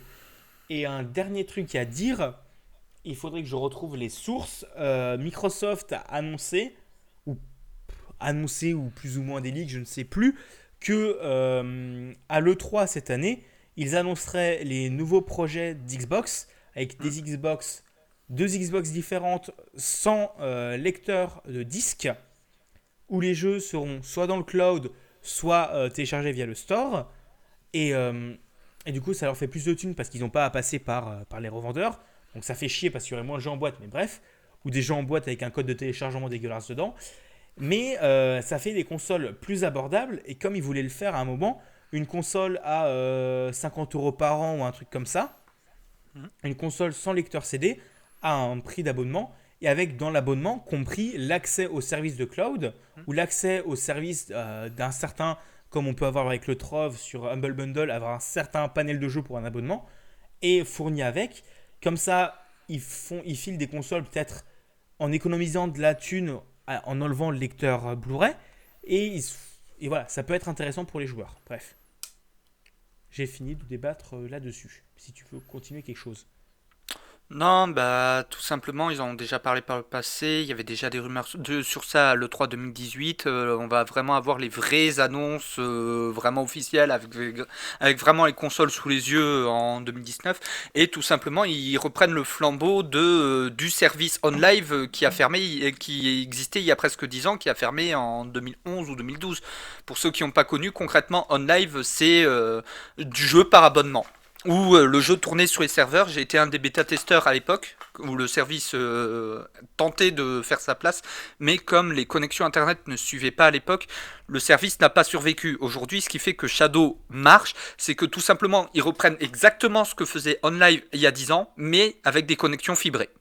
Et euh, même si pour Et c'est pour ça que euh, l'Origin Access marche aussi bien sur euh, Origin, c'est que tout simplement, bah, c'est la même chose, mais pour tous les jeux Electronic Arts. Et on peut dire ce qu'on veut par rapport à leur politique commerciale. Un abonnement pour payer à tous les jeux Electronic Arts, au lieu de euh, ces 60 euros par an pour les trois quarts de leur catalogue, là où d'habitude un jeu Electronic Arts ça coûte 60 euros. je vais être franc, le calcul est vite fait, surtout si vous êtes un gros consommateur de jeux comme moi. Le truc. Je ne suis pas abonné à l'Origin Access, hein, mais c'est pour l'exemple. C'est pour l'exemple. Le truc, c'est que des services d'abonnement comme ça, euh, ça fait que si vous êtes un gros consommateur de jeux, bah, vous avez accès aux jeux et si vous les finissez assez rapidement, c'est tout bénéf pour vous. Mais pour eux, ça vous permet de, de le regarder sur la continuité. Comme il y a beaucoup de services maintenant qui se lancent sur un- des services d'abonnement, puisque ça leur permet de gagner de la thune sur la durée. Ils savent que, et ce sera pas genre, on n'a pas la vente du jeu maintenant, puis après sur la durée. C'est on a un abonnement, on sait que les personnes risquent de se réabonner. Comme euh, Shadow, c'est 97% de rétention, un truc comme ça. Ouais. Je crois c'est un truc abusé et c'est énorme pour eux. Et ça leur permet de, de- de savoir que sur le long terme, c'est bien. Et si vous voulez parler de, de jeux dans le cloud, vous avez accès à deux autres services. Euh, Black Nut, qui est en gros un Netflix du jeu vidéo avec énormément de jeux, mais le service coûte assez cher. Il doit être autour de 10 ou 15 euros par mois. Un truc comme ça, mais c'est assez bien. Et autrement, il y a l'autre service qui s'appelle Play on Jump. Les liens seront dans la description. Euh, pendant que tu blablateras sur Blizzard, je me noterai les liens pour les ajouter. Euh, en gros, Play on Jump vous permet de jouer à des jeux indés et un sacré catalogue de jeux indés. indés. Vite fait, il y a The Bridge, Pony Island, Tesla Grad, euh, je sais plus quoi, mais il y a beaucoup de bons jeux indés qui sont pour dispo pour entre 5 et 6 euros par mois. Donc c'est vraiment pas cher. Qui sont dispo dans le cloud et vous pouvez même jouer sur navigateur. Et ça marche vraiment bien. Des jeux PC comme Tesla Grad qui sont quand même assez beaux et assez puissants, ils marchent sur navigateur. Voilà. J'ai fini. C'est bon. Ok. Bon, bah, on, a fait un sujet un peu plus court, on a duré une demi-heure au lieu d'une heure, c'est magnifique! Oh mon dieu. Mais c'était quand même un sujet intéressant et on risque de revenir dans le prochain Point Games et de revenir assez régulièrement puisque Ouais. au prochain Point Games, il y aura la GDC qui sera passée entre temps, je pense. Bah, la GDC sera passée, je pourrais parler vraiment de la politique Game as a Service, euh, qui est un, concrètement une mutation du marché du jeu vidéo et même du marché du logiciel en général, mais ça c'est... J'en parlerai le mois prochain. Et donc, euh, l'autre truc dont on voulait parler, alors, euh, Bigasson disait Blizzard, alors oui, mais non, pas que, tout simplement parce que c'est pas Blizzard dont on va parler, mais du groupe Activision Blizzard, qui regroupe trois grosses entreprises bien connues du monde du jeu vidéo. Blizzard, évidemment, Activision, évidemment, et un nom que personne ne s'attendait à ce qu'il soit ajouté là-dedans, King. Pour ceux à qui ça ne parle pas, c'est les développeurs de Candy Crush Saga. Voilà, parce que King appartient au groupe Activision Blizzard. Tout simplement. Je remets euh, encore contexte. Voilà, il, faut, il faudrait, il faut, il faut un jingle contexte. Contexte. Voilà, contexte. Je vais vraiment finir par en acheter un aussi. Euh, Alors, euh, le 12 février 2019, Activision- le groupe Activision Blizzard a fait son bilan financier. Sur l'année 2018, ils ont fait leur plus gros record de chiffre d'affaires et de bénéfices nets de, l'histoire du groupe. Ils ont observé un chiffre d'affaires de 6,62 milliards d'euros en 2018 et un bénéfice net, donc après les impôts, les taxes, mon cul m'habite, de 1,6 milliard d'euros. C'est énorme. C'est l'une des entreprises qui gagne le plus. Eh bien, figurez-vous que en février 2019, le groupe Activision Blizzard a licencié presque 10% de ses effectifs. Alors qu'ils ont enregistré un, chiffre d'affaires et un bénéfice net record. Cherchez l'erreur. Alors, c'est là où euh, c'est con qu'on ne puisse pas le faire à l'écrit parce que c'est là qu'il y a l'un des plus gros, un de mes jeux de mots préférés, c'est c'est le fait que Activision, en fait, ils font des jeux par passion Avec les doubles, doubles dollars. La avec les doubles dollars à la place euh, DS. Voilà, c'est vous, vous remplacez les E par des, par des euros, les L par le symbole de la livre sterling, les Y par les yens et les S par les dollars. Quand on parle d'Activision, c'est comme ça que ça se passe. Parce que tout simplement, Ac- Activision Blizzard a une politique a, une politique qui est plus portée sur refiler un max de thunes aux actionnaires, comme ça ils sont contents. Attends, ils appartiennent à qui déjà? Euh, Vivendi. Mais à qui appartient Vivendi? Bolloré? Oui. Ah, C'est Bolloré derrière Actipognon? Oui. Majoritairement? Oui Mais Bolloré, c'est le patron de Vivendi, et Vivendi, c'est la boîte à qui appartient Activision Blizzard. Et ensuite, King, Activision et Blizzard appartiennent à Activision Blizzard.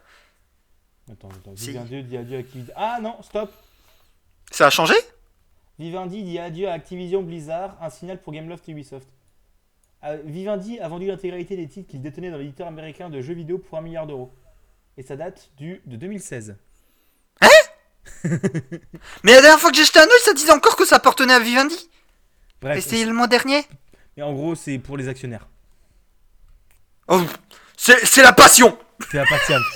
Ça passionne La passionne Voilà, et euh, tout simplement, euh, donc pour revenir au contexte, euh, ils, ont, euh, ils ont viré bah, 10% de leurs employés. Et euh, les gens se disent, mais pourquoi ils ont fait des chiffres d'affaires records? Bah tout simplement parce que c'est des trous du cul. Et aussi parce qu'en fait, euh, ils considèrent que les chiffres ne sont pas assez bons. Et encore, ça peut se justifier parce qu'ils auraient pu faire de bien meilleurs chiffres. Mais tout simplement, ils ont eu pris des actions stratégiques qui font ouvertement gueuler les gens, dont moi.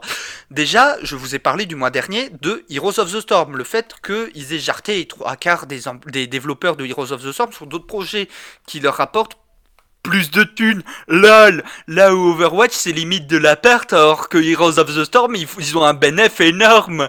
LOL Mais comme le chiffre et moins de chiffre d'affaires. Ouais. En vrai, le bénéfice net de Hashot euh, était supérieur à Overwatch, mais euh, le chiffre d'affaires était plus bas parce que bah il y a moins de dépenses sur Hashot et il va y en avoir encore moins. Enfin bref.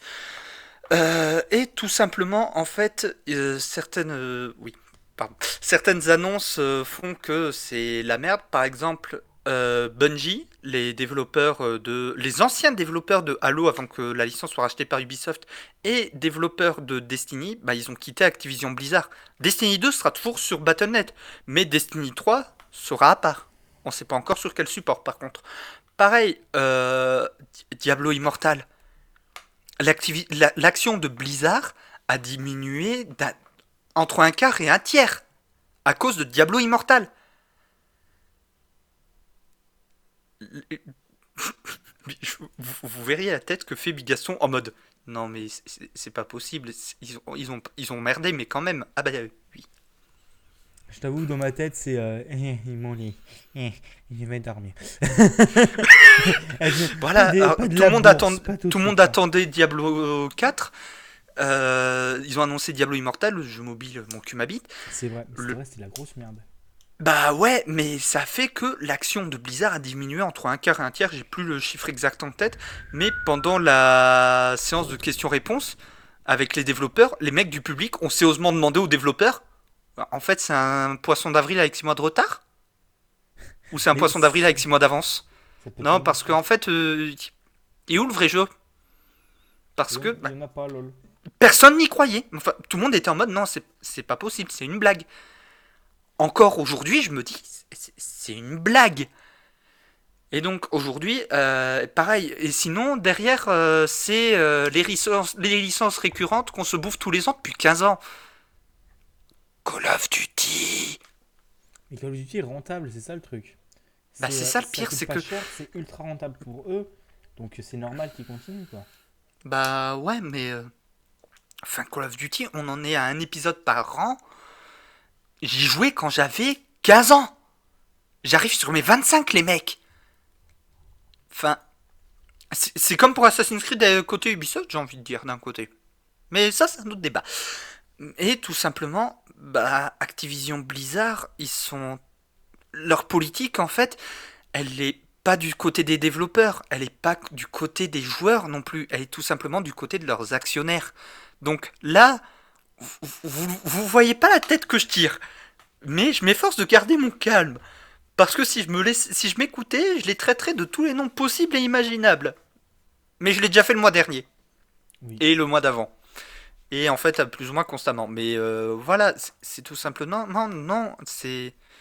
Non, je suis désolé, mais Activision Blizzard, ben. Ils sont en train de détruire Blizzard. Ils sont en train de détruire. Voilà. Je- Vous voulez que je dise quoi de plus sérieux?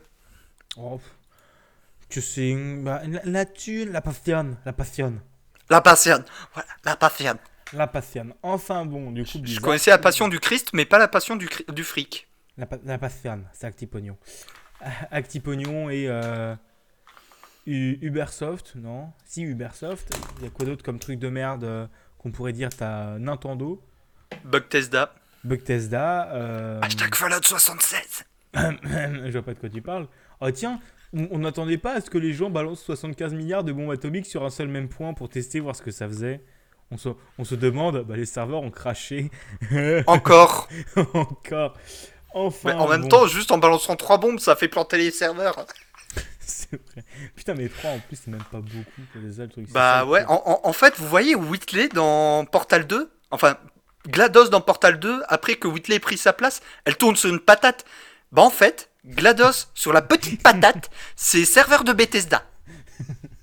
C'est vrai, c'est vrai, ça pourrait, ça pourrait. Petite patate Quand on est une petite patate, il faut bien se tenir sur ses pattes. Qu'on soit mûr ou pas mûr. Oh, putain, pardon, je suis fatigué, d'accord, désolé. Euh, Je vois ça. euh, on continue? On enchaîne? On va Euh, finir sur une note plus joyeuse, vous Ouais, inquiétez on va pas. finir sur des bons jeux. Euh, puisque on va parler de deux jeux qui nous ont marqués tous les deux. Euh, si ça vous intéresse d'avoir une petite présentation du jeu, je vous invite à aller écouter mes chroniques. J'en ai parlé euh, sur les chroniques de ce, dans ce mois-ci. Wargroove, c'était celle de, bah, de samedi dernier et Moonlighter, c'était il y a deux semaines. Hmm. Je crois, ou une semaine. Non, on a commencé par. Non, il y a deux semaines. De mémoire, deux semaines. Je crois que c'est deux semaines. Et euh, du coup, on va revenir sur Wargroove et sur Moonlighter. Euh, Est-ce que tu veux commencer, mon très cher Budaking Euh, je commence par lequel? Désolé. Comme tu veux. Bah, je vais commencer par le plus vieux des deux, Moonlighter.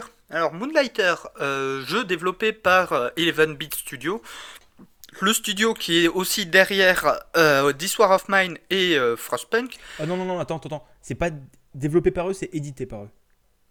My bad. Alors, c'est qui qui a dev déjà? Euh, Ça y est, j'ai Sun- un de euh, Sunlight Games. Ah oui. Attends, je vais, je vais retrouver le truc. Continue. Non, Digital Sun Games. C'est bon, Digi- je l'ai trouvé. Digital Sun Games, pardon. Merci Twitter. Euh, donc, développé par Digital Sun Games et édité par 11 Bit Studios. Oui, parce que j'ai oublié que 11 Bit Studios était éditeur en plus d'être développeur. Comme Chucklefish. Comme Chucklefish. Bah justement, euh, pour Wargroove, euh, j'en parlerai après parce que Chucklefish, ils ont édité Wargroove, ils l'ont pas développé. Si. Non. Ah, C'est qui qui a développé? Une personne qui a fait un autre jeu que tu connais très bien. What? Un jeu de farmer. Littéralement. C'est lui qui l'a fait? Oui. Putain. Non. Si, si.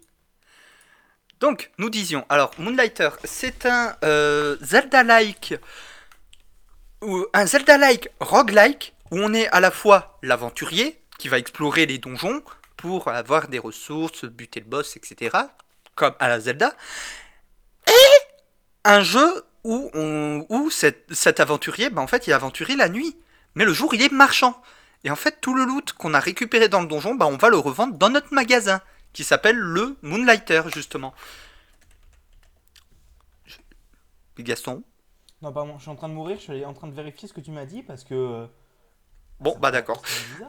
Euh, et donc en fait, euh, ce jeu Moonlighter, euh, ça fait que on a deux jeux en un concrètement. On a d'un côté ben, un Zelda-like roguelike et d'un autre côté un jeu de gestion. On doit gérer vraiment en fonction de l'offre et de la demande, des avis clients, un système de promotion, plein de petits trucs comme ça pour pouvoir revendre ce qu'on a looté dans le donjon, voire même utiliser ce qu'on a looté pour crafter des armes et des équipements pour les revendre à un prix prohibitif parce que des fois on peut même au lieu d'avoir juste euh, le, le PP de, la ferme en face des petits trucs comme ça qui veut du charbon ou des trucs comme ça on peut aussi avoir d'autres aventuriers qui veulent acheter de l'équipement et qui donc soit vont acheter des ressources ou vont dire clairement bah j'aimerais bien une armure et ben tu, avec le loot que vous avez vous pouvez faire crafter des armures par le forgeron du village pour ensuite les mettre en vente Ou je crois que c'est très, c'est assez useless de faire ça, c'est pas très rentable, je crois. Oui, non, c'est plus rentable de revendre les ressources directement. Mais euh, si tu as des, vieilles des vieux équipements que tu as décidé de changer totalement de spé et donc d'équipement, bah tu peux toujours revendre ton vieil équipement comme ça. Ce qui fait que bah, rien, euh, rien ne se crée, rien ne se perd. Tout, euh, tout se vend pour te filer du pognon. La passionne. La passionne. Ouais, mais la bonne passionne. Parce que ça te permet d'acheter de l'équipement pour aller dans le donjon et, péter la gueule au boss. Et au final, euh, vous avez accès à quatre donjons différents avec des ambiances différentes, avec une difficulté croissante et des ambiances différentes, des euh, musiques différentes, des ennemis différents, des salles différentes et euh, pas mal de choses cool à explorer. L'OST est vraiment très très sympa. Et le jeu a reçu il y a quelques semaines une mise à jour assez cool qui rajoute j'ai toujours pas touché. bah, je l'ai testé vite fait. Bah, disons que quand tu as fini le jeu, c'est pas très utile. Parce qu'honnêtement, ce qu'il rajoute dans le premier donjon, tu le one-shot. Littéralement, si tu as fini le jeu. En gros, ce qu'il rajoute, la mise à jour va te rajouter un accès. ah, Enfin, pas un accès. Va te rajouter des mini-boss à la fin de chaque étage de donjon. Donc ça veut dire qu'au lieu de passer juste à l'étage suivant via une salle normale, vous aurez accès à un mini-boss et à la fin, puisque en gros, chaque, euh, chaque donjon est en trois étages, avec premier étage difficulté normale, deuxième étage difficulté plus dure, troisième étage difficulté plus difficile, et à la fin du troisième étage, il y a le boss. Il y a un boss à chaque donjon qu'il faut battre au moins une fois pour avancer dans le jeu. Et euh, au final, euh, maintenant, à la fin de chaque étage, vous aurez accès à un mini-boss qui euh, vous droppera des trucs vachement intéressants, qui rapportent vachement de thunes, mais du coup qui vous oblige à plus farmer les étages pour... Bah... Pardon. Euh, qui vous oblige à plus farmer les étages pour arriver à les combattre, mais qui rajoute aussi du challenge. Mais si vous avez déjà fini le jeu, c'est un peu useless. Et au final, le jeu est aussi enroulé dans une genre d'histoire assez mystérieuse, mais qui est à mourir de rire à la fin. Euh, je pense que tu t'en souviens, Buda? Je suis pas arrivé jusqu'à la fin du jeu. Ah bah je te laisserai y arriver jusqu'à la fin du jeu parce que tu verras que la fin est extrêmement fun. J'ai beaucoup rigolé. Et euh, au final c'est un jeu très très sympa qui coûte pas extrêmement cher, qui coûte une vingtaine d'euros, Mm. qui est dispo sur... Il faut euh, largement. qui les vaut largement. euh, Pour, en termes de- d'heures de, contenu, c'est un roguelike. Vous pouvez y rejouer autant que vous voulez. Bon, je veux dire, en termes de roguelite et de rejouabilité, il n'est pas aussi puissant que euh, Rogue Legacy, Hunter the Gungeon ou bah, Binding of Isaac qui ont une beaucoup plus grosse rejouabilité, puisque là, il y a quand même une, une idée de progression et euh, d'amélioration du stuff au fur et à mesure du temps. Là où euh, Binding of Isaac, c'est vraiment différent à chaque fois. C'est possible que j'ai une énorme connerie, je presque jamais joué à Non, non, Isaac. tu C'est bon, dis c'est pas bon de conneries, t'inquiète. Ouais. Et euh, au final, le jeu, il y a quand même de quoi passer de bonnes heures de jeu dessus et bien s'amuser. Et vous pourrez quand même upgrade le village, euh, amener des nouveaux marchands, amener euh, votre magasin, l'améliorer et tout ça. Et c'est vachement sympa. Voilà, c'est Wargroove, développé Euh, par. euh, Attends, juste pour Moonlighter, de mémoire aussi, il y a un système de oublie, familier. Oui, c'est ajouté à la de mise à jour. Ils ont ajouté des familiers. En fait, il faut tuer 10 fois certains types d'ennemis qui vont vous dropper un œuf. œuf que vous allez pouvoir incuber et au bout de 3 jours, vous récolterez un petit familier qui ont des capacités différentes et qui vous aideront dans votre aventure. Putain, vu comment j'ai pu farmer. euh. Déjà, j'ai tout... Déjà, j'ai tous les ceux du premier donjon. Si, Non. si jamais je relance ce jeu. Non, faut que tu les refermes. D'accord, j'ai rien dit. Euh, et d'ailleurs, petite euh, anecdote aussi, parce que souvent quand on dit Zelda-like, les gens s'attendent à ce qu'on ait juste épée bouclier, ce qui en soi pourrait être logique, puisque dans Zelda c'est comme ça, mais l'un des gros avantages de Moonlighter comparé à ben, approximativement quasiment tous les autres Zelda-like, je pense à 3D Dot Game Heroes euh, qui est sorti il y a une dizaine d'années sur PS3 par exemple, en fait, on a aussi une énorme variation en termes de gameplay parce qu'on a plusieurs sets d'armes différents. On a le traditionnel épée bouclier, on a l'épée à deux mains, genre Buster Sword de Cloud Strife dans FF7, on a la lance, on a la- l'arc et les flèches, et on a mon petit chouchou, les gantelets. Et je crois qu'on a encore une ou deux armes que j'ai oubliées. Mais voilà, c'est vous dire le fait que le jeu a quand même un gameplay extrêmement varié. Ah. Et balai. Ah oui, euh, ouais, le balai, c'est- ça se manipule comme la lance. Ouais, mais c'est un balai. Oui. C'est un balai, quoi. Oui. C'est drôle, vous pouvez refaire le sol et la face de vos ennemis. C'est quand même pas mal. Enfin bon, euh, bon, on va enchaîner un petit peu, non? Ouais, on va enchaîner. Déjà, il est tard. Il est 23h. Et on a encore euh, une chose à parler avant la fin. On va parler de Wargroove. Et je viens de vérifier. Je pense que non. Parce que, que Chucklefish a bien développé. Puisque euh, sur la fiche Wikipédia du jeu, il n'y a pas une personne notifiée. Mais il y en a une dizaine. Un développeur, plusieurs artistes, plusieurs personnes à la musique. Et euh, il n'y a pas le nom du créateur de Stardew Valley dans l'équipe de Wargroove. Bizarre ça, parce que quand j'avais eu euh, les premières infos par rapport au jeu, c'était justement les. Apparemment, il, apparaissait dans l'équipe de développement de Wargroove. Bah, c'est possible, mais euh, en tout cas, moi, je sais que Chucklefish édite Stardew Valley et développe Ouais. Wargroove, mais euh, c'est possible qu'on ait- qu'il ait, qu'il ait bossé dedans aussi, ça m'étonnerait pas, puisque c'est quand même un sacré euh, bon développeur, je trouve. Oui. Et du coup, Wargroove, euh, bah, je te laisse avoir les tétons tout durs et nous en parler. Non, mais en même temps, Wargroove, voilà. Bon, je suis toujours, je suis toujours autant salé qu'il soit toujours pas dispo sur GOG, t'es au courant? Il est toujours pas dispo? Non, j'ai encore vérifié ce matin. Je l'avais sur GOG Alors, en gros, Wargroove, c'est un jeu de stratégie tour par tour, euh, pixel art, euh, développé par Chuckle, développé et édité par Chucklefish, sorti sur Xbox One, Switch, PC et bientôt PS4, avec du cross-platform. PS4, on sait pas s'il y aura le cross-platform, évidemment, mais j'espère que oui, ce serait bien quand même. Laisse-moi espérer. Ça m'étonnerait, ça m'étonnerait grandement. Tu sais que les seuls jeux cross-platform, pour le moment, c'est Rocket League et Fortnite. Parce qu'il y a une bon, énorme hein. communauté qui a fait pression derrière. Oui, je sais. Et je ne pense pas qu'il y aura du cross-platform. hein. Certes. Bon, bref, Bref, par rapport... Voilà, parce que ce serait bien euh, qu'on avance. Euh, tout simplement, Wargroove, c'est un jeu de stratégie au euh, tour par tour euh, qu'on va dire qu'on pourrait qualifier de rétro. Dans le sens où... oui, Qu'est-ce qu'il y a? Oui, oui. Oui, Hmm. oui, oui, dans, c'est oui. dans le, dans le sens où, en fait, le jeu va reprendre le gameplay d'un des grands noms du jeu de stratégie au tour par tour des années 2000 sur console portable de Nintendo, Advance Wars. En gros, vous prenez le gameplay d'Advance Wars, donc avec des petites unités, des systèmes de base, de bâtiments pour générer des unités, de pognon qui se génèrent à chaque tour en fonction du nombre de bases qu'on a capturé, etc. Et au lieu de le mettre dans un contexte moderne avec euh, des soldats avec des fusils d'assaut, des soldats avec des bazookas, des chars, euh, des avions, etc., vous mettez ça dans un univers médiéval fantastique avec des golems, des chevaliers, des lanciers, des mages, des, des chiens. Parce qu'il y a un dogo. Les dogos. Il y a un dogo en armure. Ils Voilà. sont bien les dogos. Il est bien le dogo. Il est bien le dogo. Vous, vous m'avez pas vu craquer en live à cause de ça. Les dogos, pardon. Le dogo. Euh, voilà, on se retrouve vraiment avec euh, toute une liste d'unités d'un univers médiéval fantastique, mais concrètement c'est Advance Wars sur PC. Ça faisait 10 ans que j'attendais un jeu comme ça et je vous avoue que euh, oh c'était le, touchage de téton, l'orgasme était réel quand c'est sorti. Et je, suis toujours salé que ce soit toujours pas sur GOG parce que c'est prévu qu'il soit sur GOG, mais on n'a pas encore euh, de date de sortie annoncée pour la plateforme euh, privilégiant les jeux sans DRM. Alors, Si ça se trouve, ça arrivera en même temps que GOG Direct. Clin d'œil, clin d'œil. Clin d'œil, clin d'œil. Euh, Laisse-moi espérer économiser 15 balles. Ah non, mais c'est très bien. Et en vrai, si c'est avec Humble, de toute façon, tu économiseras tes 15 balles. Parce que Bah, tu l'as acheté sur Humble. Non Bah oui. Oui. Voilà, c'est bon. Tu- Est-ce que j'achète sur autre chose Alors, avant de, avant de prendre ma résolution de passer full GOG, si possible, est-ce que je prenais sur autre chose que Humble mes jeux?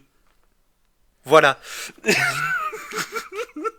Peut-être. Bref. Euh, il m'a- il m'a fait bugger, désolé. Euh, et truc à rajouter sur Wargroove, c'est que moi je suis pas quelqu'un d'extrêmement fort, mais je suis assez friand, mais je suis pas quelqu'un d'extrêmement bon dans les jeux de stratégie. Ce qui fait que mon, ma seule expérience, comme je l'ai dit dans ma chronique de jeu de stratégie, c'était Fire Emblem Fates, le seul gros jeu que j'ai fini en jeu de stratégie. Et euh, moi j'avais joué en facile ou en normal, avec les unités qui, qui, qui se réaniment, des trucs comme ça. Et Wargroove est difficile as fuck. Euh, Ah non, mais la, difficulté, la, diffi- pff, la difficulté de Wargroove, on- je vais vous le dire tout de suite. Le jeu, c'est. Alors, c'est dommage. Parce que ça, je pense que Wargroove aurait pu gagner plus de fans. C'est que la courbe de difficulté est extrêmement mal dosée. Et en fait, dès le début du jeu, le jeu est extrêmement hardcore. Et les maps sont longues. Parce qu'on n'a qu'un seul bâtiment. Ou on a deux, trois bâtiments. Mais tant qu'on n'a pas fini au moins le premier chapitre du jeu, c'est long, c'est lent. On a des là où généralement dans un jeu de stratégie comme ça, les premiers niveaux se font en moins de 10 tours. Là, c'est quasiment impossible de les faire en moins de 20 tours. On ne dirait pas comme ça, mais c'est énorme pour un jeu de stratégie comme ça. Et malheureusement, Wargroove, euh, sur ce point-là, ils sont plantés. Mais derrière, le jeu reste quand même excellent avec, une, avec euh, un gameplay aux petits oignons. Mais pour le mode solo, ils ont extrêmement mal géré la difficulté. Et C'est le seul chose- défaut que j'ai trouvé au jeu pour l'instant. Moi aussi, et c'est quelque chose qui va être corrigé puisqu'un patch arrivera dans les semaines ou mois à venir qui va rajouter différents niveaux de difficulté euh, programmés. Parce qu'en fait, il y a différents modes de difficulté, mais il faut jauger avec trois courbes dégueulasses avec le pourcentage de dégâts pris, pourcentage de thunes que vous gagnez ou euh, qu'est-ce que c'est la troisième personne Euh, Pourcentage de chargement du groove. Et euh, qu'est-ce que tu fous? Je, je caresse mon écran sur lequel il y a la page GOG de Wargroove en mode bientôt. Il- Tu vois le même de Wolverine qui caresse le cadre? Non. Le cadre avec une photo, euh, à la base c'était dans le dessin animé X-Men des années 90, Wolverine caressait le cadre avec une photo de je sais plus quel personnage qui était mort en étant ultra nostalgique. Bah là c'est la même chose, mais au lieu d'être nostalgique, c'est bientôt il sera, il sera à moi. Comme dans Wayne's World. Un jour elle sera mienne. Oh oui, un jour Oh elle sera oui. mienne. Bref, euh, qu'est-ce que je disais? Oui, pour ceux qui ne savent pas, euh, on enregistre les chroniques en cam. Hein, on, se, voit en cam. C'est pour ça qu'on a des délires parfois. Et que si Buda explose de rire pour rien du tout, c'est que je fais une tête de con. Pour le faire rigoler parce que je suis un peu con. Bref, euh, puisqu'il est possible, du coup on revient au sujet, il est possible de changer la difficulté du jeu, mais c'est mal foutu et vraiment mal foutu. Et je ne l'ai pas changé. Et euh, il y aura différents modes de difficulté programmés qui arriveront dans Wargroove. Au moins 5, je crois, ou 4 ou 5. Il y aura hard, euh, hard moyen, facile, très facile. Sachant que la difficulté par défaut, donc du jeu actuel, c'est hard. Donc c'est pour ça qu'on chie du sang. Euh, et au final, j'attends que cette mise à jour sorte, puisqu'elle corrigera. C'est vraiment ce problème de difficulté qui me pose problème. Mais derrière, Wargroove est ultra impressionnant pour son éditeur de cartes. Il est putain de bon, on peut faire ce qu'on veut, on peut produire nos propres campagnes, nos propres niveaux, on peut vraiment faire ce qu'on veut, c'est fabuleux. Voilà, c'est vraiment passionnant. Et en plus, le jeu n'est vraiment pas lourd, même sur un grippin, vous pouvez le faire tourner. Le jeu a besoin de rien en termes de puissance. Euh, J'ai les configurations minimales et requises sous les yeux. Mon premier ordi portable que j'ai eu il y a 10 ans pourrait le faire tourner. Alors que le machin, c'était un Windows euh, Vista 32 bits. Ouais, non, mais En gros, en gros un une sombre merde. Ouais, non, mais Voilà. c'est- C'est un très bon jeu et super bien optimisé. Et le machin, il est super léger, il pèse même pas un giga. Bon, le, le seul défaut, si vraiment je décide d'être un petit peu tatillon, c'est qu'il est pas, sur- pas, sur, li- pff, pas sur Linux. Mais ça, c'est parce que j'ai décidé d'être tatillon. Ouais, non, mais il arrivera peut-être sur Linux dans quelques mois. Oui. Euh, Est-ce que tu as des choses à rajouter sur Wargroove Euh. Jouez-y, c'est un bon jeu. Voilà, c'est un bon jeu. Euh, comme d'hab, les pages pour acheter le jeu sur Humble seront dans la description. Euh, avec le lien partenaire du Buda, euh, donc c'est pour vous prévenir, il y aura un lien partenaire. Ah, merci. Euh, donc, je pense qu'on va s'arrêter là pour finir ce point games. Ouais. On va s'arrêter là parce que il est Bah, 23h10 et qu'on on a dit à peu près tout. On est en espérant qu'il vous ait plu parce que nous on a pris du plaisir à l'enregistrer Mm. Comme d'habitude parce que c'est très drôle de parler de gros sujets euh, d'actu. Euh, le mois prochain au programme du coup euh, on parlera de GOG Mm. et des nouveautés sur GOG puisque euh, bah, on aura eu plus d'actualités sûrement au cours de la, des semaines à venir. On parlera peut-être bah, de nouvelles actualités qui sortiront parmi les semaines prochaines. Et on essaiera d'enregistrer le point Games après la GDC pour voir si on en sait plus sur Xbox et Nintendo. Et on parlera aussi de la transformation du, euh, du marché du jeu vidéo, euh, où on passe du tu achètes le jeu et à limite tu achètes les DLC et un peu les microtransactions, mais ça, on va, on va dire c'est des micro DLC, voilà, à un système de game as a service euh, comme on a actuellement avec euh, les euh, services de vidéo à la demande. Genre Netflix euh, et Amazon Prime pour bah, le cas vidéo à la demande ou dans le cas du jeu vidéo Origin Access ou euh, Xbox Live Access ou PlayStation Now parce que. Sony le fait aussi C'est vrai, c'est vrai, à l'époque de la PS3 il le faisait déjà c'est vrai. sur la fin de vie de la PS3 D'accord. Et c'est possible que euh, si jamais on a de la thune, on teste un de ces services. Ça te tente qu'on se teste un de ces services si on a de la thune? Euh... bah j'hésitais à en tester un justement vu que Lequel vu que comme j'ai bah je savais pas encore lequel justement fallait qu'on voit fallait que je vois avec toi justement parce que si jamais on s'en testait un chacun autant qu'on teste deux services différents Ouais. Bah écoute, on, on, en bla- on va blablater peut-être après l'enregistrement, on verra ça. Ouais. Euh, enfin bon, du coup, c'est la fin de ce podcast, je pense, du coup. Hmm. Il fait pour le moment... Alors, vite fait qu'on va voir. Il fait euh, 100, euh, 100 minutes environ. 1h40 1h40, ouais, donc on a bien blablaté. En espérant qu'il vous ait plu. Euh, comme d'habitude, toutes les sources seront soit dans la description du podcast ou si c'est trop brouillon, sera sur le site bigaston.me slash podcast Mhm. euh, sur l'article euh, parlant de l'épisode du jour. Euh, comme d'habitude, si vous voulez, vous pouvez nous suivre sur Twitter euh, chacun. Donc il y a le Twitter de Budakin et mon Twitter à moi. Donc Twitter, euh, bah, je te laisse dire ton Twitter. Bah, at Budakin, comme ça, presque comme ça se prononce. Ouais, presque comme ça se prononce avec euh, 36 lettres doubles. Et, euh, Comme au Scrabble. Ouais, c'est ça, comme au Scrabble. 25 points au Scrabble. Même plus, 572 points au Scrabble. Euh, mon Twitter, moi, c'est at Bigaston avec deux O. Ou autrement, si vous voulez suivre uniquement mes podcasts, c'est at Cro de Bigaston. Euh, vous pouvez vous abonner au podcast sur pas mal de plateformes différentes. Et si vous voulez recevoir uniquement les épisodes de Point Games, c'est aussi possible euh, sur point-games.lepodcast euh, C'est .net ou .com? Je sais plus. Euh, je vais les vérifier.